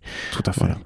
Euh, et du coup, bah non parce que simplement que coronavirus et coronavirus dit euh, bah frérot non ça a coûté trop bah, cher il va falloir payer les tests tous les jours aux acteurs et tout. Ouais je pense que c'est ça. Je pense que aussi le, le, fait est qu'ils ont investi beaucoup et que ça doit se rentabiliser et que c'est clairement pas en ce moment que le, le calcul euh, bénéfice risque euh, est à, est à leur avantage. Il y a aussi quelque chose qui s'est passé c'est qu'avec les retards c'est plus ou moins direct du coronavirus mais James Wan qui devait être co-showrunner en fait a quitté le projet parce que bah, il, avait pris du retard sur un autre, un autre film et du coup il pouvait plus assurer sa présence euh, là-dessus. Donc je pense qu'il y a aussi un lien euh, là-dedans. et d'après l'article de, je crois que c'était Deadline qui a rapporté la chose, euh, de toute façon, le projet en l'état n'est pas euh, poursuivi, mais ils envisagent d'y revenir plus tard. Et euh, je me demande s'il n'y avait peut-être pas aussi une question de, différents créatifs sur l'orientation, parce qu'ils se sont dit, on va prendre The Magic Order, mais ils sont tous adolescents, et comme ça on fait un truc, euh, une adaptation, une énième adaptation de comics Netflix tournée teen. Bah, ça, je pense pas. Parce bah, je pense pas non plus, parce que le truc est quand même hyper sombre et hyper. c'est que Marc Millard, enfin, nous disait, disait en interview qu'effectivement maintenant quand il pense à un projet, il, il le fait pas valider, mais il en parle justement avec le département créatif de Netflix qui leur dit oui, on peut faire quelque chose avec ça, oui, non, etc. Donc je pense pas qu'il y aura des grosses trahisons à attendre. Ce qui est, ce qui est ouf quand même, c'est de voir que Netflix a misé tellement gros sur le Miller World et qu'il y a pourtant pour l'instant il y a toujours rien qui est sorti. Bah, il y a Jupiter's euh, Legacy qui arrive euh, a priori l'an prochain. Ouais, mais il y a juste ça.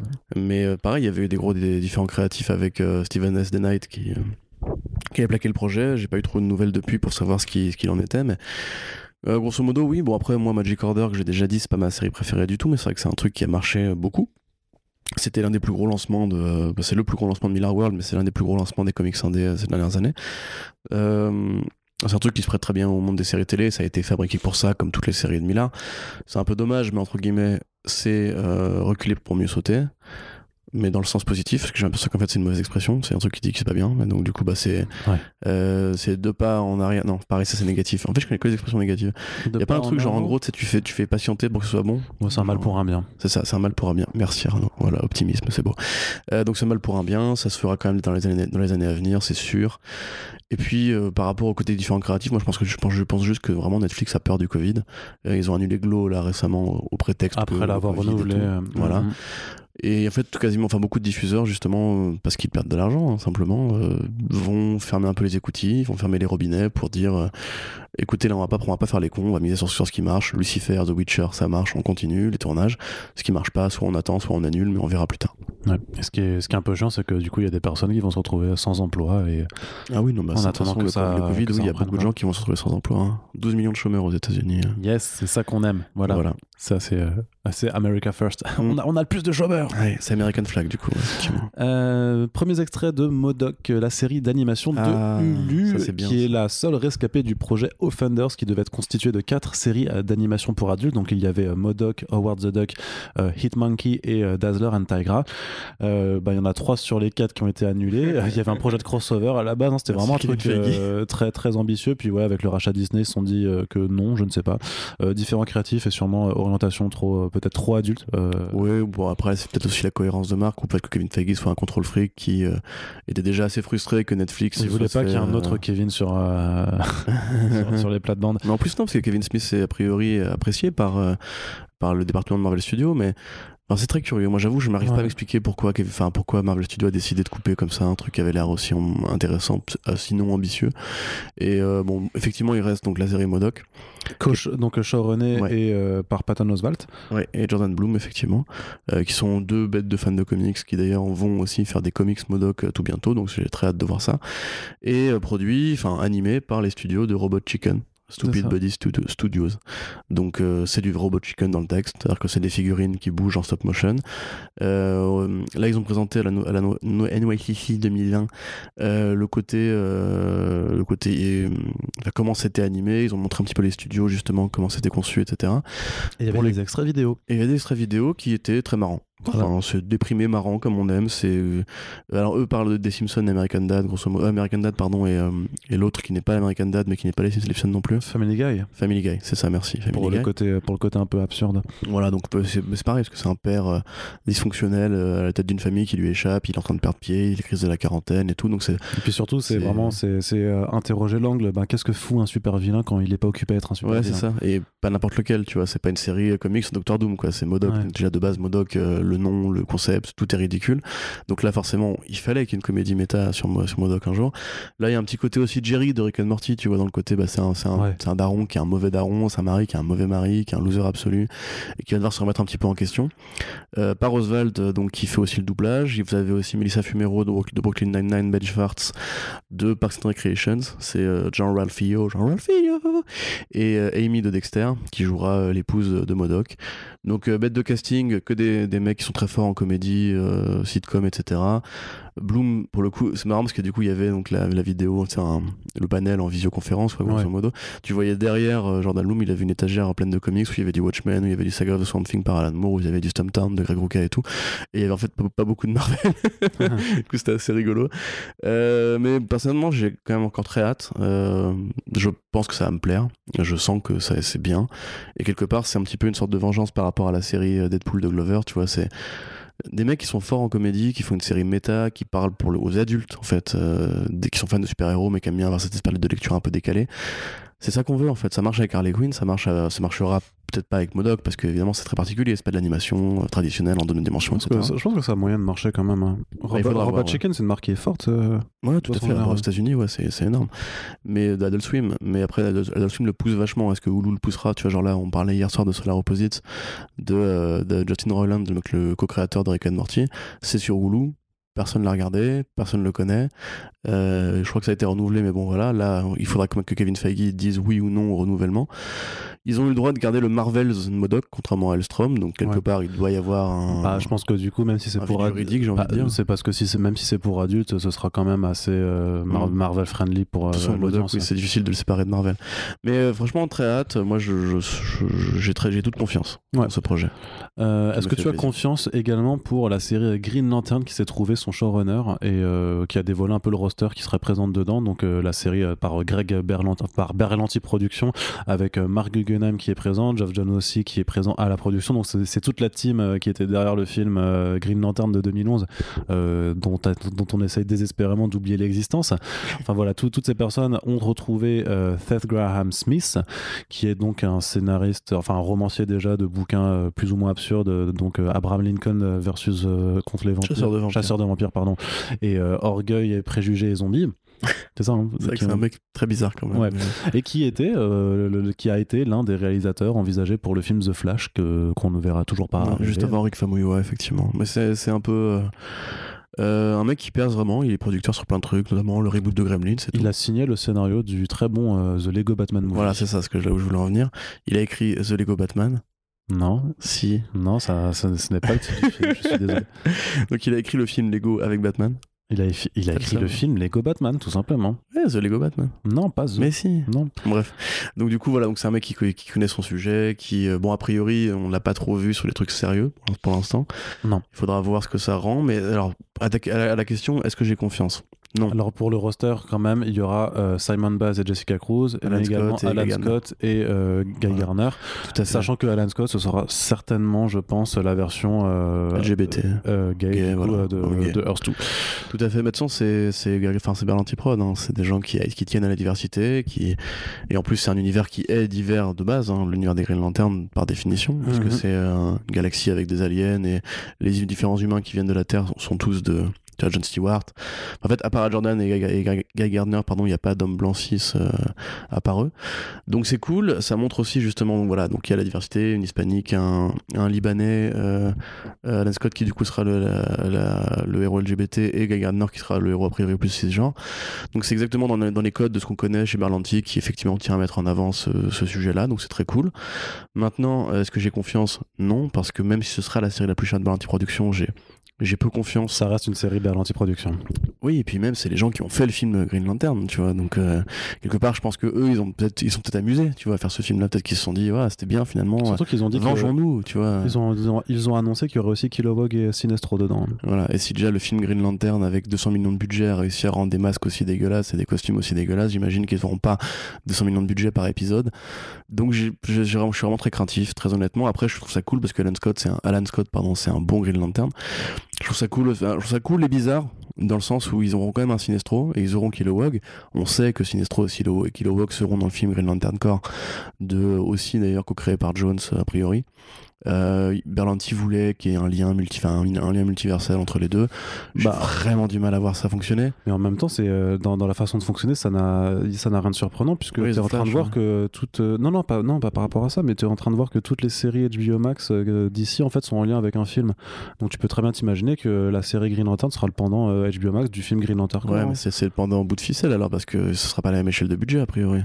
Bah, je t'imagine bien que la série The, Batman ne sera pas non plus avec le même budget que The Batman. Pas pareil, mec. C'est plus facile, mais euh, oui, bah c'est. Euh, Dans l'espace avec des anneaux qui matérialisent des formes pour se, pour taper sur la gueule avec des aliens. Mais non, ce sera une rom-com où ils se concentreront ah, sur oui, non, euh, avec les. tout à fait, bah, probablement. Probablement. Triangle amoureux, mec. Hein. Mais du coup, c'est marrant d'ailleurs de voir comment Jessica Cruz a été, alors qu'au départ, c'est pas une Green Lantern, en plus, c'est une Power Ring, a été imposée, enfin imposée c'est une idée de, de, Geoff Jones qui vraiment maintenant est sur euh, euh, le truc de super-héroïne pour, euh, pour les gamines. DC Super Hero Girls Voilà, DC Super Hero Girls qui, a, qui est dans la Justice League, je crois.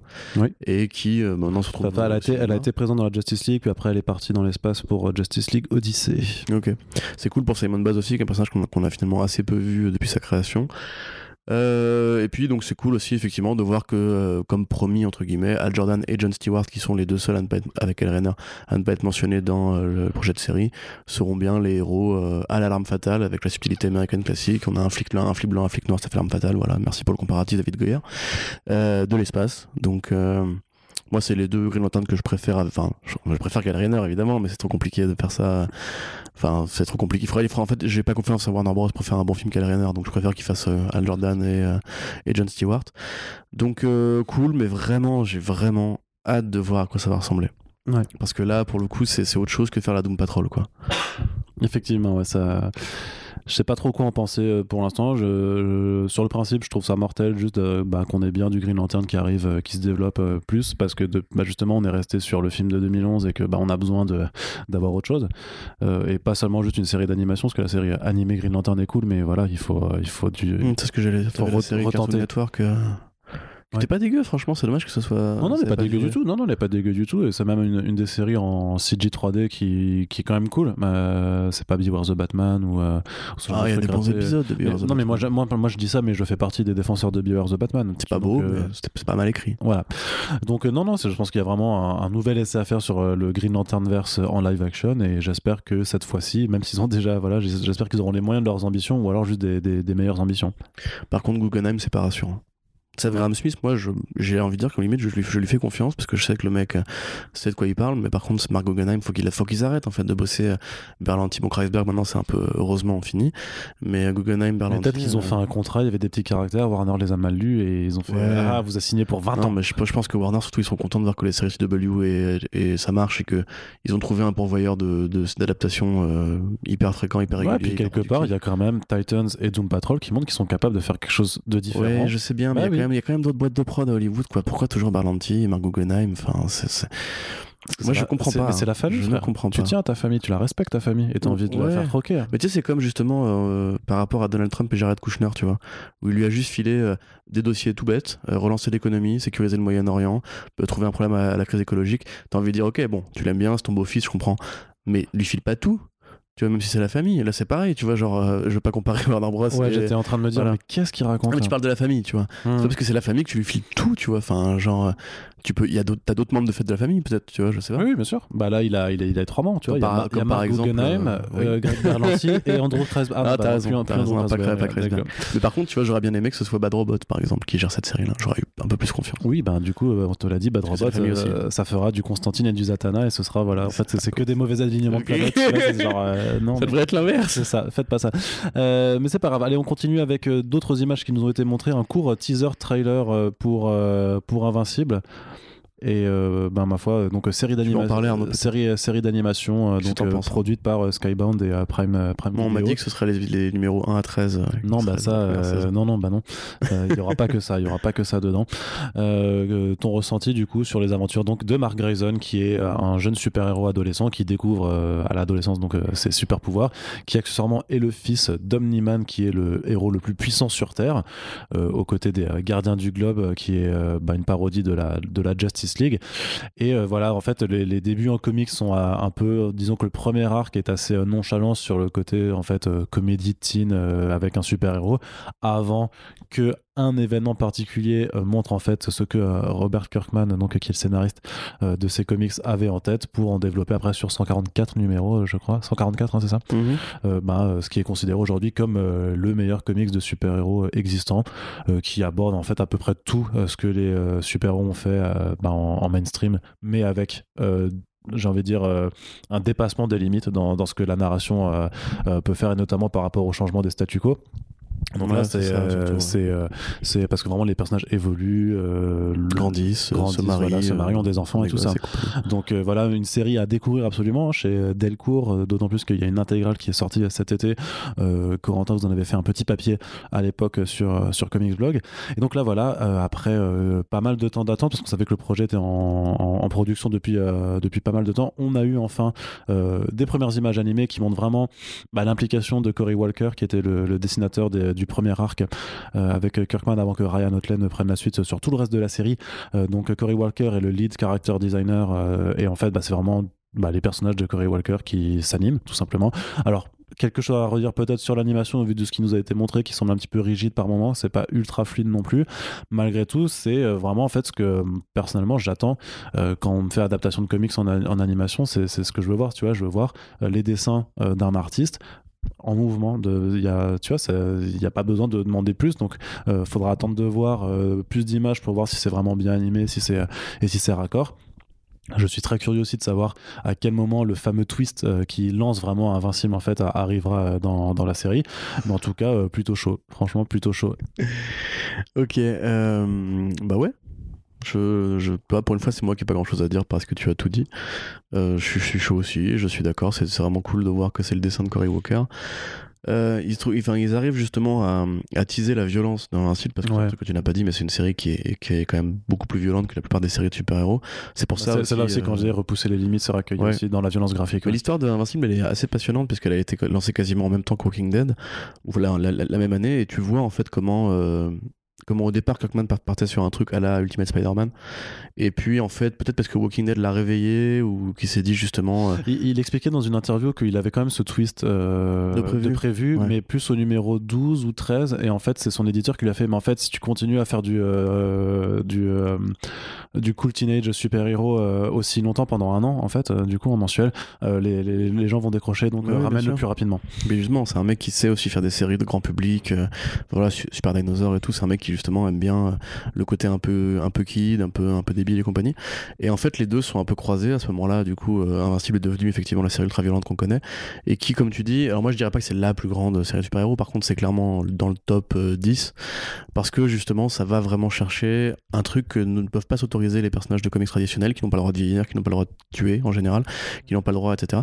et puis ça reste quand même assez marrant même après le twist. Hein. Il y avait quand même des moments assez légers et tout.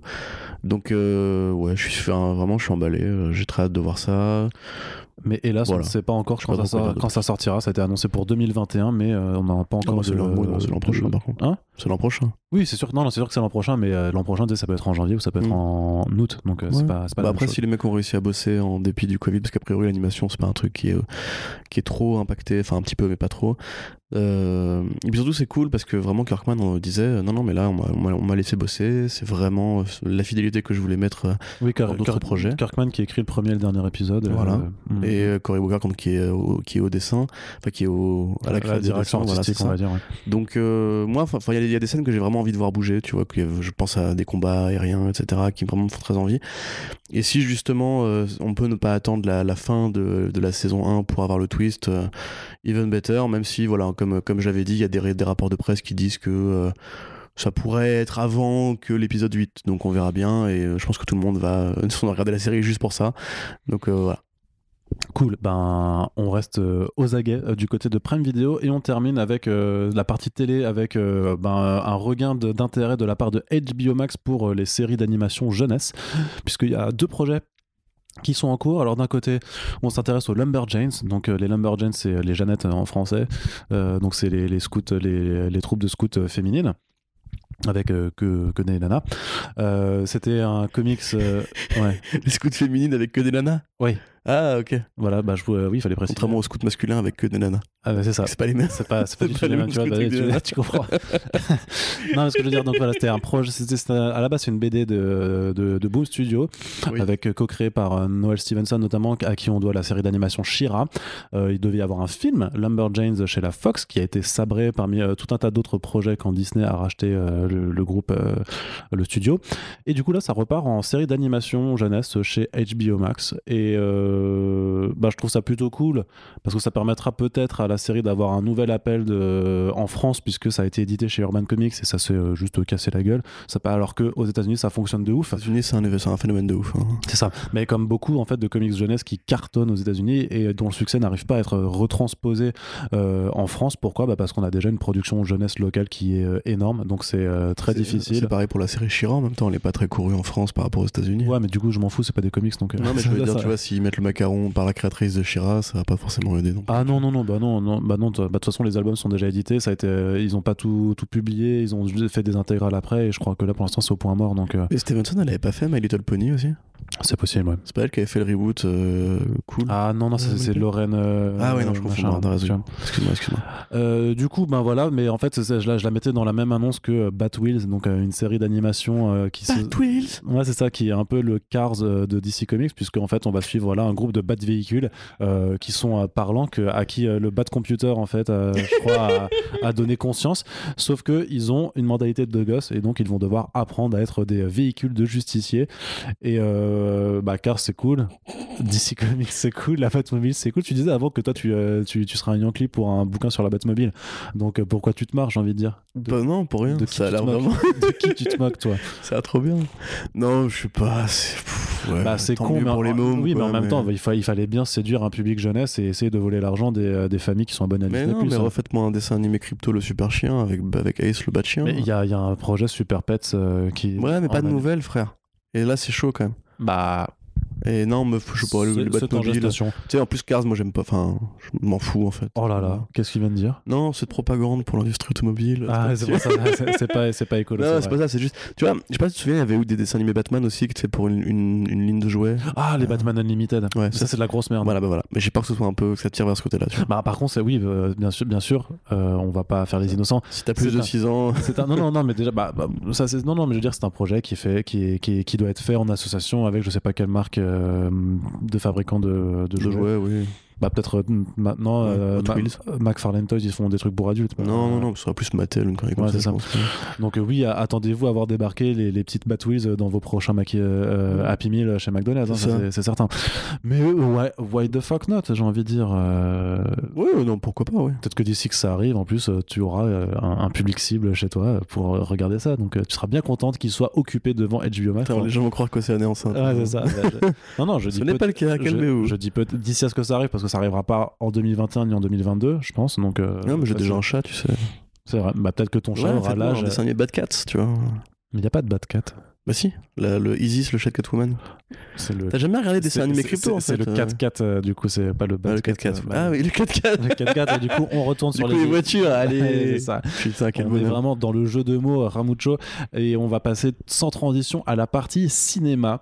Euh, de quoi allons-nous parler euh, quand on va parler de film? Eh bien, on va commencer avec un trailer pour un petit film euh, qui s'appelle Arch Enemy avec Joe Manganiello qui, ben, déçu de ne pas pouvoir jouer Deathstroke euh, chez DC Comics, euh, fait le super-héros Clodo euh, dans une production indépendante, mais qui a l'air plutôt bonnard. Donc le concept, c'est qu'il est censé être un super-héros qui vient d'une autre planète. Max Fist. Max Fist, ouais, c'est, ça sent la subtilité. Je veux dire, une petite pointe de finesse comme ça, c'est quel est ton nom de Max Point, quoi. J'imagine qu'il y aura des jeux de mots genre Max Fist, tu veux mon fils dans ta gueule, je sais pas, tu veux mon. ça a pas l'air très rigolo. Hein. Non, ça a pas l'air. Ça a pas l'air de sourire du tout. non, non, c'est ça. Mais alors, quand il arrive sur Terre, il perd tous ses pouvoirs et euh, quand quelqu'un perd tous ses pouvoirs, forcément, il devient un clochard, donc il est à la rue et personne ne le croit, ni Skin, sauf euh, deux adolescents euh, qui, bah, qui l'accueillent un petit peu chez lui, sauf que ces adolescents sont après pris à part par, par des gangs de voyous et donc il décide ben, de les protéger et d'aller leur buter la gueule, puisque c'est comme ça qu'on devient un héros aux États-Unis avec un flingue et voilà et en mitraillant des gens avec la flasque de gnôle en conduisant. Bref, ça a l'air assez bourrin. C'est par les producteurs de Mandy avec Nicolas Cage et de La couleur tombée du ciel également avec Nicolas Cage. Ah, très très bien. Donc, euh... Très intéressant ce film. Bah oui. N'est-ce pas ironique Ouais, je sais, bah, j'espère bien que t'es pas, pas, ironique, mais voilà, ça a l'air plutôt bourrin, euh, oui. rigolo. Oh, ça a l'air bourrin, ouais. Ça a l'air de sous, sous, John Wick un petit peu peut-être. Mais non, mais très bien, euh, très bien. Moi je veux de la, voilà, de la violence, John Manganiello qui flingue des types. Ouais, c'est ça. C'est des... Non, mais c'est le projet où ça, ça s'inspire un peu des codes du super héros et du, euh, du, du, vigilante euh, street level pour le coup, parce que vu qu'il a pas de pouvoir, c'est pour ça en fait qu'il va, qu'il doit avoir. La phrase, je suis désolé, la phrase quand t'as pas de pouvoir, tu deviens un clodo. Qu'est-ce que c'est que ce truc? Il y a plein de gens qui sont qui ont pas de pouvoir et qui sont pas des clodos. oui, mais dans, dans, ce monde-là. Batman dans... qui casse, pas des clodos. oui, mais quand t'as pas de pouvoir et que t'as pas la thune de Bruce Wayne, je suis désolé. Ouais, bah, c'est vrai, tu deviens Clodo. tu, tu penses une bonne carrière au milieu. En vrai, ça peut être une, vachement une bonne tagline et tout, parce qu'en vrai, ça sonne bien, tu vois, sur la fiche du film. Ouais, pour une série de Liefeld, ouais. Mais du coup, ouais, non, moi, ça, ça me va très bien. Violence, petite série B1D, euh, sans, sans prétention. Juste Joe Manganiello vénère qui met des grosses patates dans la gueule de avec sa grosse, avec sa grosse beubare là. Ouais. Avec en plus quand il fonce les sourcils, il a l'air méga énervé. Ça se trouve le chef du gang c'est Kevin Sugihara, tu sais pas. Ah putain peut-être. Très méta. Mais en plus c'est parce que John Wick c'est un peu embourgeoisé depuis quelques bah, depuis Parabellum ou enfin même si les éclairages on dirait que c'est Blade Runner quoi tu vois.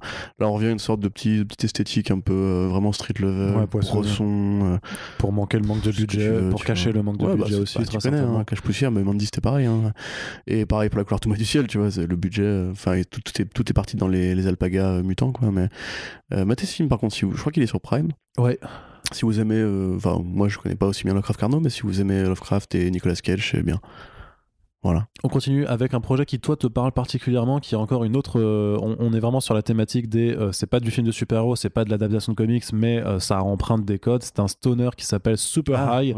et donc, le concept, c'est quoi? C'est de la drogue qui donne des pouvoirs, c'est ça? Tout bêtement. Voilà, c'est très original. Ça a l'air très, très. Là aussi, on est dans la finesse, dans, bah bah, dans la recherche, dans le concept, dans le high concept, hein, j'ai envie de dire. je pense clairement, ils se sont dit, les gars, j'ai envie, qu'on fume et que le studio nous paye pour fumer et qu'on fasse des blagues à la con. Et ils ont trouvé le studio qui voulait bien. Et puis voilà. Donc c'est qui qui est derrière tout ce, truc nul Alors c'est Andy Samberg et Craig Robinson et, euh, et Common.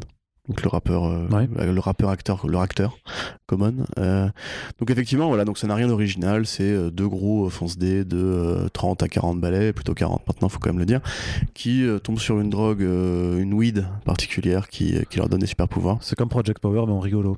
C'est ça. Et ils vont combattre le crime en, en étant fonce D.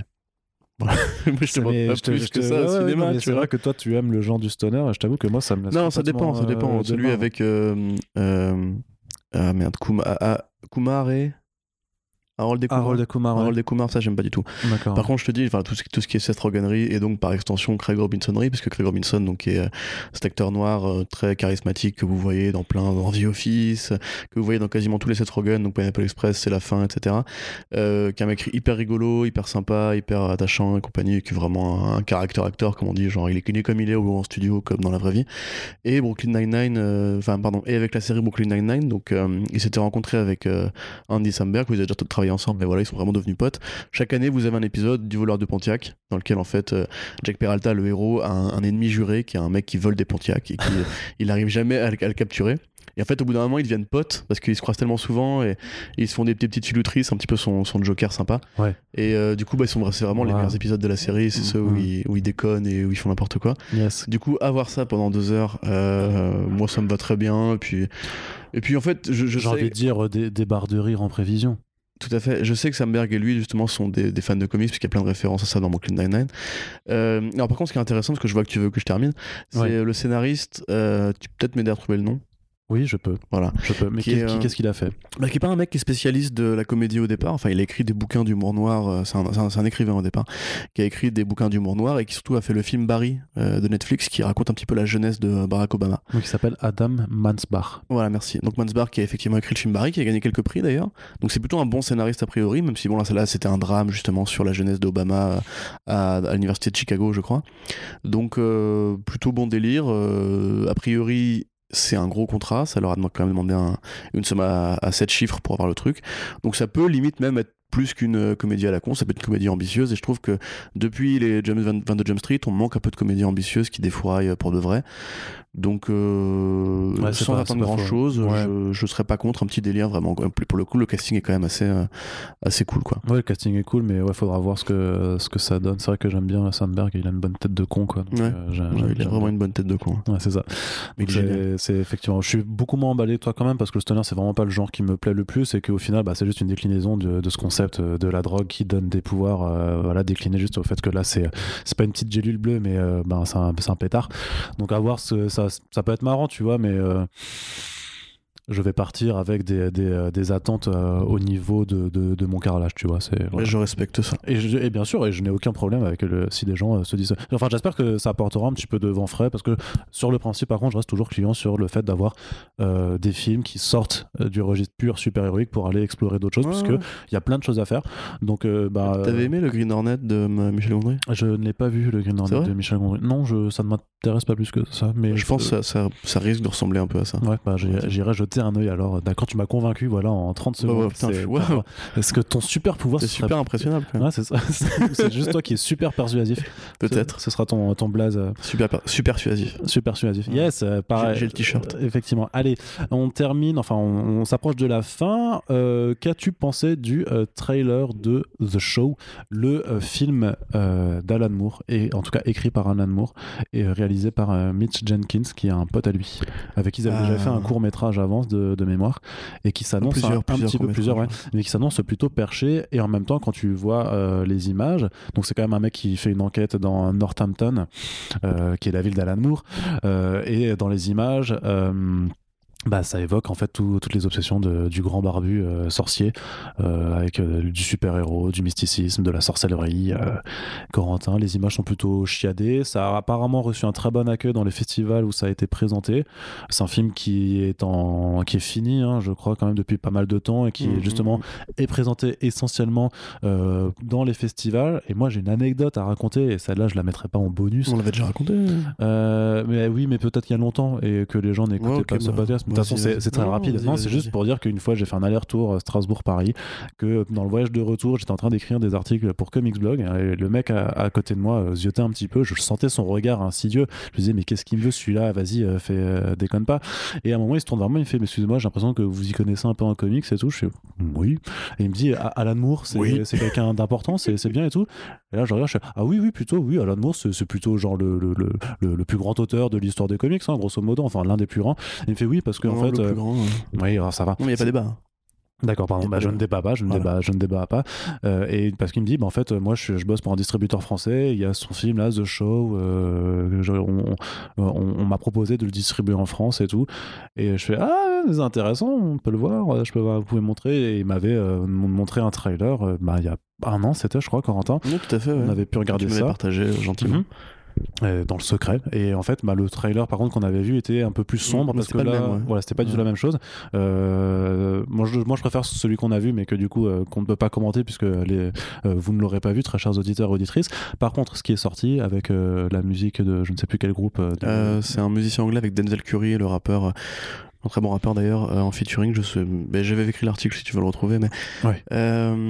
Euh, comment dire? Donc là, je... c'est le moment où je donne mon avis? Bah, celle-là, c'est le point à l'amour du podcast, du coup. Hein. C'est... Mais c'est ouf parce qu'il y en a à chaque fois. Hein. C'est impossible de ne pas parler d'Alan Moore avec Parce que voilà, c'est... c'est pas possible, tu vois. C'est, c'est, Il, est... il, est partout, comme, comme Dieu. Euh, non, mais pour résumer, ah, c'est vraiment compliqué d'en parler. Parce que moi, je, je, sais que le film ne va pas être bien, en fait. Ah, part. quoi? Je sais que. Qu'est-ce que tu racontes mais Moi, j'ai, moi, j'ai regardé leur court-métrage, en fait, et je sais que. Euh, oui, mais Mitch euh, Jenkins, c'est, pas un bon metteur en scène. Oui, mais il y, a eu des super reviews qui sont sortis sur des, euh, des sites américains qui l'ont vu justement au festival. Oui, mais les sites américains, enfin, voilà, bref. En fait, je, Alors oui, ils ont dit que Spider-Man Far From Home était le meilleur Spider-Man oui, depuis, voilà, depuis Spider-Man 2, on est d'accord. Mais, mais... c'est pas ça, c'est que je, je, sens que. je sens que son écriture est peut-être pas faite pour le cinéma, je sens qu'il va y avoir des c'est pas, c'est pas Il va y avoir des lourdeurs et quelque part aussi en, en un petit peu Jérusalem, euh, je vois que son écriture commence vraiment à devenir de plus en plus, euh, euh, comment dirais-je, symboliste pour le symbole, tu vois. Après, c'est très puissant, hein, Jérusalem, il y a plein de trucs qui sont mortels, mais là, c'est encore Northampton. C'est encore une sorte de Constantine-like qui va mener une enquête à la, un peu à la Providence pour explorer différentes strates de fiction vues par les yeux d'un enchevêtrement avec la réalité, comme Providence encore une fois. Et c'est vraiment compliqué d'en parler. La, la bande-annonce qu'ils ont montré justement avec cette espèce d'angle pop avec la musique et compagnie, je n'ai pas l'impression que c'est vraiment son esprit à lui. Non. Et puis surtout, enfin, je trouve ça vraiment fauché, quoi. Je, la mise en scène, euh, je sais qu'elle sera pas forcément dingo, mais surtout c'est c'est un film à très petit budget. Ça, ça, ça, a l'air d'être de l'indé de l'indé, tu vois. Alors, en fait, j'aimerais vraiment qu'il en fasse un comics, quoi. C'est horrible. Bah, J'ai pas envie non, de parce que justement, il, a, lire ce film. Il a, fait, il a fait une longue interview récemment ouais, où il dit que les comics, c'est vraiment c'est dead. fini, ouais. ouais. C'est dommage. Mais du coup, après, voilà, ça fait plus de Moore. Ça, ça, permet justement d'avoir une tournée promo où Moore peut s'exprimer. Comme tu dis, ça, ça évoque vraiment tout ce que lui, il aime, même limite toute, sa, toute, toute, voilà, toute son évolution de carrière. Le premier trailer qu'on avait vu, nous, euh, que du coup, vous ne verrez pas, malheureusement, on voyait justement cette figure de héros masqué qui était en fait un, vieil homme euh, à la retraite. Donc ça, ça et qui du coup remet son masque pour après interagir sur le, le deep web avec des gens etc donc euh, ça c'est évidemment un propos important pour lui parce qu'il aura des super héros il faudra voir comment il en parle dans euh, dans le film. Il y a toute cette mythologie qu'il a montée au, théâtre avec le personnage du comédien Guldor qui a priori revient sous la forme d'un homme lune, qui est donc joué par lui. En fait, je pense que ça va être hyper cathartique pour lui, ça va être hyper profond et dense et analysé. Par contre, j'ai vraiment très peur que ce soit trop, trop chargé pour faire un film qui soit digeste etc. Donc ça va être ces espèces de. Un, peu comme Jérusalem qui, euh, qui ne se lit pas. Euh, Jérusalem, tu, hein. tu le lis pas tu lis pas pour euh, parce que parce que t'aimes les bouquins. Tu le lis parce que t'as envie de lire Alan Moore qui parle de, de tout ce qui l'intéresse tout ce qui le fascine. Du coup c'est des œuvres monde mais c'est plus comme avant tu vois. C'est plus il prend plus le lecteur par la main etc donc voilà moi j'aimerais enfin je, je, je, je, prie pour que un, petit une petite boîte de comics achète les droits sans lui dire limite pour en faire une BD une adaptation en BD mais à la fois voilà tu vois c'est difficile d'être compte parce que franchement forcément Moore euh, c'est toujours quelque chose comme dès qu'il arrive tu vois il y a toujours un truc qui se passe il y a toujours une, émulation de toute façon euh, tu sais très bien que eux pour la promo ils vont mettre pour, par le créateur de Watchmen ouais, et Vendetta hein, c'est certain. Mais euh, quelque part j'ai vraiment parce que moi Mick Jenkins enfin limite j'aurais aimé voir Moore Enfin, tu sais, genre le taré, je sais pas, chez Lynch ou quoi, tu vois, enfin, un mec vraiment qui saurait porter toute la grandeur de ses idées et de son rapport à la réalité. C'est clairement, après, par rapport à l'ambiance, je, verrais très bien le, mec qui a fait Under the Silver Lake s'en occuper. Hein. Carrément. Même le euh, mec qui a fait euh, La couleur tombée du ciel, tu vois, ça pourrait. Ouais, ouais, ça pourrait, parce que franchement, je... ma télé, hein, les showpieces, ils se trouvent sur internet pas, pas trop, pas trop compliqué. Euh, je pense que Moore mérite mieux. Show Pieces, c'est les courts métrages. tout à mm. fait. Ça, ça, ça, mérite mieux entre guillemets. Après, je sais qu'ils sont très heureux de travailler ensemble, ils sont potes, ils se font pas chier et compagnie. Mais euh, ouais, enfin, je suis perplexe aussi parce que je, c'est le vrai premier film de Moore, au sens où c'est le premier où il a donné sa validation et où il a écrit le script et compagnie, où il joue dedans, etc. Et euh, j'ai peur que tout le monde soit un peu, euh, parce que c'est Moore, un peu avec beaucoup d'attentes, alors que ce sera juste un bon film indé qui, qui embarquera toute la symbolique de Moore, l'écriture de Moore et les thèmes de Moore, etc. Donc, euh, mais après, si tu veux, c'est un petit peu comme euh, le Dark Knight euh, Golden Child qu'on parlait l'autre jour. Objectivement, c'est pas un comics qui a, qui a la, la, puissance de Dark Knight Returns, mais quelque part dans l'œuvre de Miller, tu peux le voir comme une pièce vraiment importante et compagnie compagnie. Là genre, moi j'en suis à ce niveau. En fait j'attends plus les œuvres de Moore pour leur qualité ou leur est-ce qu'elles vont me divertir etc mais plus pour voir comment son propos se développer dans le temps comment euh, il aborde les choses et compagnie. Et, très honnêtement Jérusalem n'est pas forcément la meilleure réponse que j'aurais à donner par rapport à tout ça quoi. D'accord toi Arnaud ça t'a excité? Bah moi ça, ça m'intéresse en tout cas je t'avoue que je suis pas allé regarder les show pieces euh, qu'ils ont déjà fait ensemble, donc je connais pas. Et au final, à en dehors de la BD, je suis pas euh, expert en fait. En tout cas, euh, j'ai pas lu Jérusalem, je suis pas allé regarder ses courts métrages, donc je sais pas en fait ce qu'il apporte en dehors de, ce médium-là, qui reste quand même mon, mon, médium de prédilection. Par contre, la bande-annonce qu'on avait vue il y a un an m'avait chauffé de ouf. Ça là, je suis moins moins moins jouasse, notamment parce que le choix musical me, me enfin je le ouais, c'est bizarre. Hein. je trouve que ça c'est en fait c'est un, un, un, miscast en fait euh, de, c'est pour faire culture pop et filmer ouais, ça. oui, oui, non mais je comprends après qu'il y a des impératifs pour essayer de vendre le film pour ce qui n'est pas peut-être euh, donc euh, à, voir. Bah, surtout j'espère juste qu'il y aura un distributeur français peut-être celui que du coup que j'avais croisé ou, ou, un autre. C'était monsieur le commis des comics qui nous disait de source sûre que pour l'instant il y avait toujours pas de distribution de VF enfin en France de prévu. Donc j'espère que ça changera. Notamment parce que bah, je sais pas bah, s'il n'y a pas de blockbuster l'année prochaine bah, les gars c'est bon nous on ira voir ce que vous proposez. Et, euh, si vous voulez, on fera un gros forcing hein, en disant Alan Moore, les gars, on y va, s'il vous plaît. Euh, mais voilà, donc euh, curieux, par contre, très curieux, hein, forcément, puisque bah, ça reste un énorme monsieur. Donc euh, ce serait, idiot de pas s'intéresser à, à, son premier long métrage.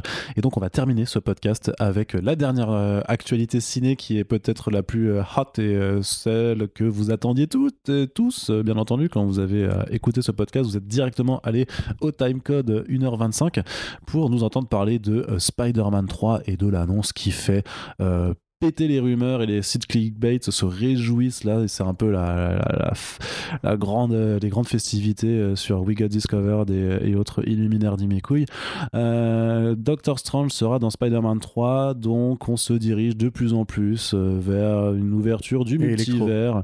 C'est vrai qu'il y a aussi Electro donc James Fox, Jamie Foxx qui va reprendre son rôle d'Electro. Alors on sait pas si c'est vraiment l'Electro de, du, du film The Amazing Spider-Man 2 parce que notamment Jamie Foxx sur un post Instagram qu'il a supprimé après disait qu'il il serait pas bleu déjà donc ce serait sûrement un, nouveau take euh, sur, la, sur la chose euh, mais malgré tout Clairement, on est dans le délire euh, du multivers avec peut-être des acteurs qui vont réinterpréter des mêmes personnages mais venus d'une terre différente. J.K. Simmons déjà dans le dernier. Voilà, c'est ça. Doctor Strange in the Multiverse of Madness, il y a le mot là-dedans, sachant que le film Doctor Strange 2 doit sortir avant ce Spider-Man 3. Et par, par Sam Raimi. Par Sam Raimi. Donc peut-être que. Mais... Je sais pas. Alors, mais voilà, enfin, c'est vraiment. c'est euh, moi, j'ai l'impression que la présence de, Doctor Strange dans ce troisième Spider-Man, pardon, ça permet plus d'amener en fait à une rupture du statu quo qui est, qui est instillé à la fin de Far From Home, c'est-à-dire tout le monde connaît l'identité euh, civile de Peter Parker techniquement lui il a le moyen de le faire disparaître techniquement en fonction du euh, j'arrive pas en fait à le voir forcément dans un, dans, un angle narratif que plus dans un angle de production et de contexte entre Sony Pictures et Marvel Studios parce qu'il y a une, une facilité qui serait à faire, aussi, c'est que bah, tout le monde connaît l'identité de Peter Parker, donc Doctor Strange va l'envoyer sur une terre où il n'est pas connu euh, pour, euh, pour devenir le, Spider-Man de cette terre. Et j'ai envie de mmh. dire, alors la très mauvaise idée, ce serait de la mettre par exemple euh, sur la Terre de Venom, puisque comme ça, bah, ça permettrait d'avoir un Venom 3, euh, je sais pas, ou un, prochain film où les deux euh, seront enfin présents dans le même univers. Mais quelque part, si le contrat entre Sony et Marvel ne se renouvelle pas après ce Spider-Man 3, ben, par rapport à l'utilisation de Peter Parker, ben, j'ai envie de dire, ça peut justifier que Tom Holland disparaisse du MCU aussi. En fait, j'arrive pas à voir cette, présence de Doctor Strange dans le film autrement que par une astuce de, de, production derrière, tu vois, qui a ça c'est évident. Bah, il l'aurait pas mis lui. Alors, ils s'en défendent a priori en disant que ce serait juste parce que Peter a encore besoin d'une figure paternelle. Oui, bah, et, de et puis que Tony Stark n'est plus là. Qui commence à euh, devenir vraiment idiot et je commence vraiment, si c'est vrai, effectivement le bah, cas, je commence à être lassé ouais, de cette espèce de lecture paternaliste de Spider-Man. Bah, surtout que, que Spider-Man, à un moment, c'est plus censé être juste le, le secrétaire de, ou le, faire-valoir d'Iron Man ou de, ou de Doctor Strange. Mais le principe même, c'est que justement, c'est un orphelin, donc faut qu'il arrête de chercher des figures paternelles partout. C'est c'est ridicule. Et puis, ils ont si peu confiance en Spider-Man, le Spider-Man, qu'ils sont obligés d'en faire le Iron Spider, puis l'héritier, puis le combattant des anciens ennemis de Tony Stark. Enfin, c'est ridicule. Après, euh, pour résumer ce que tu disais, justement, moi, je vois trois possibilités. Euh, la première, et qui est du coup celle, comme tu disais, qui affole les screen rant et CBR de ce monde, qui grosso modo consiste à dire que c'est sûr qu'il va y avoir un multivers, qu'ils vont s'en servir pour parachuter des Tom Holland dans le, le Sonyverse, enfin le Scumverse. Euh, ouais le Smugverse, pardon. Le SUMS. Le Sony's Universe of Marvel Characters. C'est imprononçable, c'est horrible. Euh, donc ça, effectivement, moi j'y crois. tu sais que c'est encore pire quand tu fais le Sony Pictures parce que du coup ça fait le SPUMS. c'est trop nul. Euh, après, l'autre possibilité, enfin l'autre truc qui est aussi évoqué par des clickbaiters un peu plus audacieux, c'est hey, Spider-Verse, mais sur grand écran, avec, en, sur, en image réelle, pardon, avec euh, du coup Andrew Garfield qui reviendrait, Tobey Maguire qui reviendrait. Et ça, mais jamais. Et ça, j'y crois très très peu. Enfin, très honnêtement, ça me paraît impossible euh, parce que c'est trop compliqué à mettre en place ça m'aurait trop d'argent et puis je, là il souffrirait de la comparaison avec Spider-Verse le dessin animé qui est indubitablement meilleur bah non parce que bah non justement parce que le truc est c'est que Spider-Verse le dessin animé en fait le grand public général euh, n'est pas allé le voir parce que tu as bien vu le score que ça avait fait au box-office c'était très, très en deçà de, de, de, de ce que fait n'importe quel Spider-Man en live action mais par contre euh, vraiment, ils ont vu que ça avait marché puisque ça a gagné un Oscar. Ils ont vu que euh, depuis la sortie de Spider-Verse, même par des gens qui sont pas allés les voir, t'as plein de gens qui postent euh, les mêmes, mais vraiment en boucle sur les réseaux sociaux, c'est même à la con, avec justement les trois Spider-Man côte à côte en disant Ah putain, ce serait trop bien en live action, franchement, ce serait mortel. Et t'as envie de dire Bah non, les gars, parce que vous prenez quand même les photos de Tobey Maguire d'il y, a, y a 20 ans. Il a changé depuis et le faire le refoutre dans le costume, c'est pas forcément ultra intéressant. Et surtout que si Spider-Verse fonctionne, c'est parce que, euh, certes, t'as en fait, t'as un Peter Parker, mais qui est déjà un Peter Parker alternatif. Mais le fait, c'est que tous les autres Spider-Man, en fait, ce sont des autres euh, Spider-Man, tu vois. Il y a Spider-Man noir, t'as hum, Peter Parker, euh, t'as Penny Parker, et euh, t'as Max Morales après, et t'as Spider-Gwen. C'est pas, t'as pas trois Parker, Peter Parker qui sont les mêmes Peter Parker littéralement en fait, euh. puisque le seul Peter Parker qui est dans le film c'est Peter B.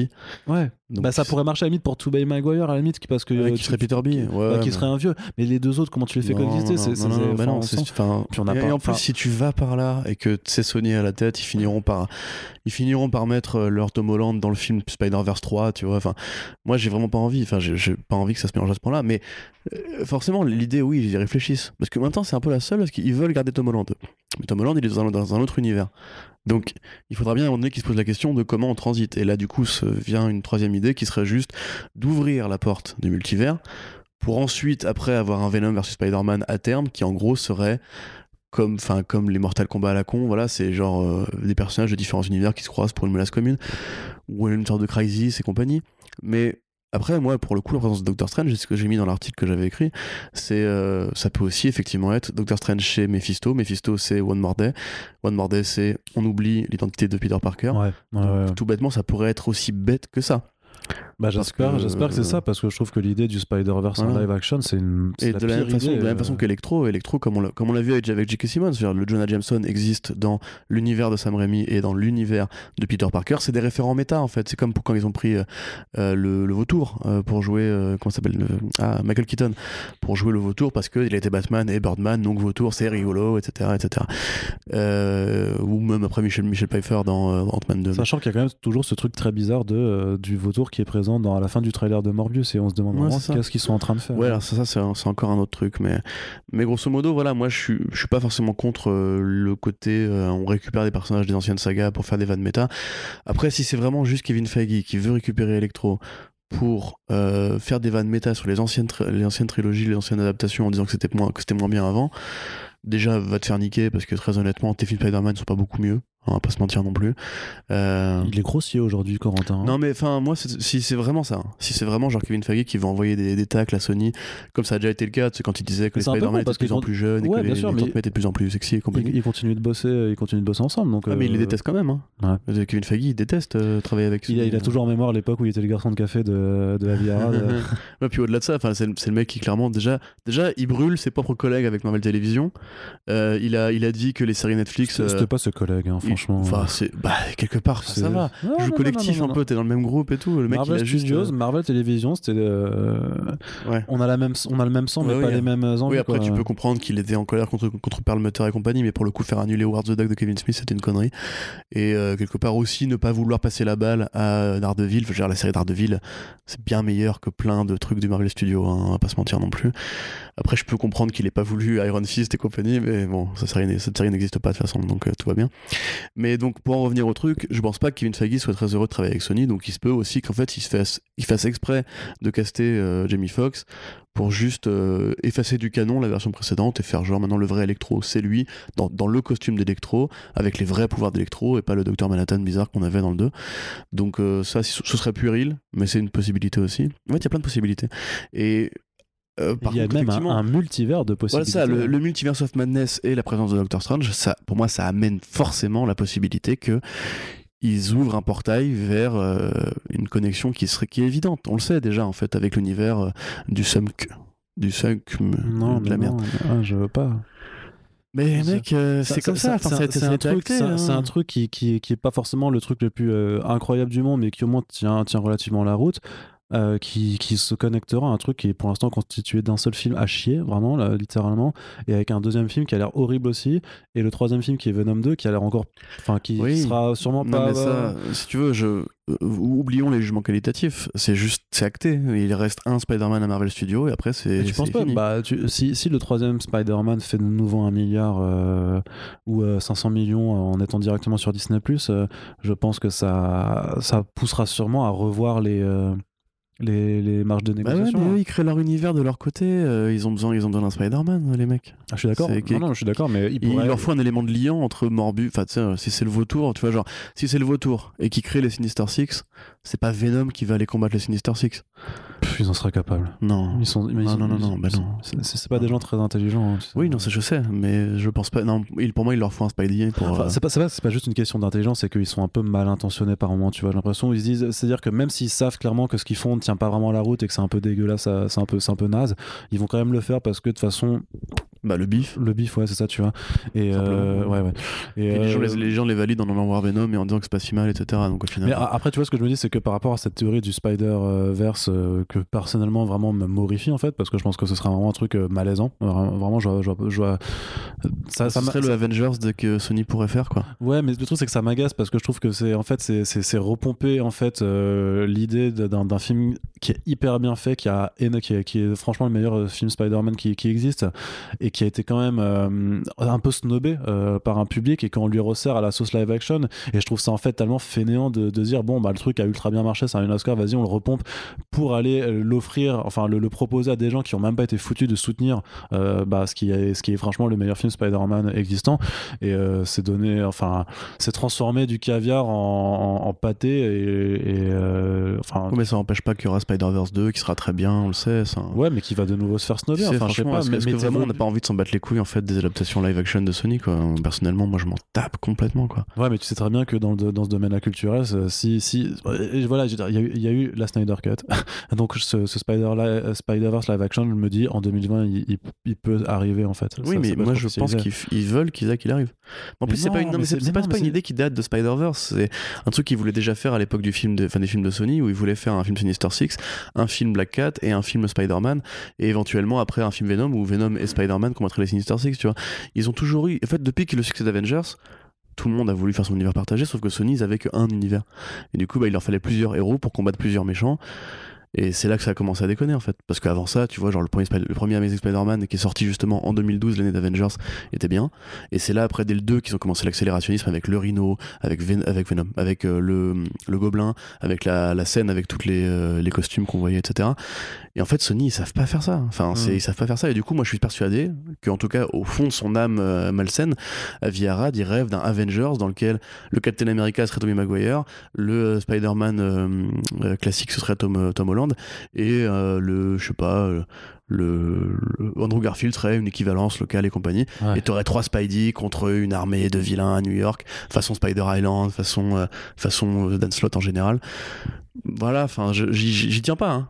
Mais je pense qu'en tout cas eux ils ont envie de le faire. Après il faut voir si Marvel justement leur ouvre cette porte là pour se débarrasser d'eux est-ce que c'est possible que Nick en ait marre de négocier avec ces connards-là et juste leur disent allez on fait votre truc et puis barrez-vous.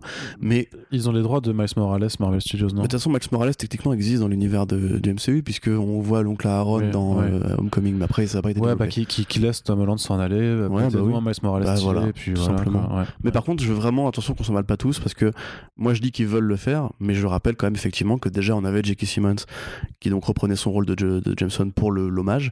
Si ça se trouve Electro ce sera juste pour l'hommage aussi. Il faut quand même voir qu'il a été annoncé vachement tardivement par rapport au plan parce qu'au départ il devait tourner cet été. Hein. Ils en en juillet, donc là il l'annonce que maintenant. Donc est-ce que ce sera pas un caméo ou un truc à la con, on sait pas. Et Doctor Strange, ça peut aussi juste être, on oublie, euh, on, efface la mémoire des gens. Donc euh, attention avant de euh, tirer ses plans sur la comète. Et bien entendu, euh, un, conseil euh, que nos amis les clickbaiters et autres aussi de sites poubelles ne. Ah, mais là, en même t'es obligé de ouais, mais la possibilité. ouais, ouais, bien sûr, mais ça oui, mais ça m'agace parce qu'il y en a déjà qui affirment en fait la chose. Hein. C'est vraiment, c'est dans ce. Ouais, tu sais très bien que je trouve cette façon de faire nulle pour tout le monde. que ça, ça appauvrit la qualité de l'information et ça nous rend tous un peu plus teubés. Mais bon. Surtout si rien ne se passe. Surtout si, si ça n'arrive pas. Le c'est que si ça euh, n'arrive pas, si ça n'arrive pas, les gens ont oublié que tous ces gens ont euh, fait leur beurre pendant un an sur, ces, sur ces trucs. Ouais, mais bon, si... combat, non, combat un The sur le théorie crafting mensonger euh, pour le clic. on a déjà fait un peu sur les clickbait, donc d'ailleurs ce, ce, sera. Sujet précis, tu vois. Ouais. Euh, bah voilà, bah on en, tout cas, on en a terminé. On verra bien ce qui se passera avec Spider-Man 3. De toute façon, si le tournage euh, démarre bientôt euh, et que bah, Garfield et Maguire sont effectivement vus sur les plateaux, au secours, mais on, bah, on le saura. la terre explose là, je on pense. Sera, on sera fixé. ouais, mais ça, ça sera. Bah, maintenant, je te dis, c'est 2020, c'est l'année vraiment de. En même temps, moi, je, je, sais que c'est vraiment très puéril, mais Andrew Garfield, je l'aime bien. Mais moi aussi, mais, moi, je les aime bien tous. en fait, j'aimerais plutôt le voir dans Spider-Verse 2, tu vois. Enfin, le voir, l'entendre dans Spider-Verse oui, Mais, mais, oui, ça, mais ça fait plus de sens. C'est moins cringe, quoi, euh, comme, truc. Euh, mais bref, voilà, euh, c'est la fin de ce podcast. Voilà, donc moins de deux heures, on a réussi, quoi. Ouais, on est trop, 1h30 là, je crois. Ah, ouais, très bien. Donc, je suis en retard pour le taf, du coup, c'est Ouais, c'est ça. Mais vous, vous êtes peut-être en, train de nous écouter. On est allé au travail. Alors, du coup, on vous souhaite une bonne journée. Merci de nous avoir écoutés. N'oubliez pas que les partages sont importants pour nous. Je sais, on le va répéter à chaque fin des podcasts, mais parce que sinon, en fait, sur la durée, les gens s'habituent tout simplement à recevoir leur podcast. Et se disent ouais c'est bon je partagerai plus tard. Et ils ne partagent pas. Or euh, vous savez bien maintenant que c'est important pour, euh, pour nous pour pouvoir faire euh, progresser l'audience de ces, de, ces émissions. Et bien entendu nous sommes également sur Tipeee. Donc nous pouvons c'est voilà vous donc vous pouvez aussi nous soutenir concrètement à la hauteur de vos moyens. Nous acceptons les, toutes les marques de soutien. Et sachez que ben vous êtes graduellement de plus en plus nombreux à nous accompagner dans cette aventure. Donc ben déjà premièrement on vous remercie Merci à tous et à, Et euh, je, je, me rappelle qu'il faut, euh, il y a quelqu'un qui a, qui nous a fait un petit coup de pouce à 50 balles. Euh, donc c'est hyper gentil et donc on va te citer dans, dans le podcast. Donc c'est Yann Brugman. on te remercie énormément de nous avoir fait ce petit coup de pouce, enfin ce gros coup de pouce même. Et donc voilà, à distance. Casse dédié, c'est promis, casse dédié dans les podcasts front page du mois d'octobre. Tu auras à chaque fois un petit, un, un petit shout out parce que c'est comme ça qu'on aime aussi euh, entretenir, pour toi, entretenir notre lien avec la communauté. Sur ce, Corentin, je te dis à bientôt. À bientôt. Et à bientôt donc sur les belles ondes de First Print. Salut Salut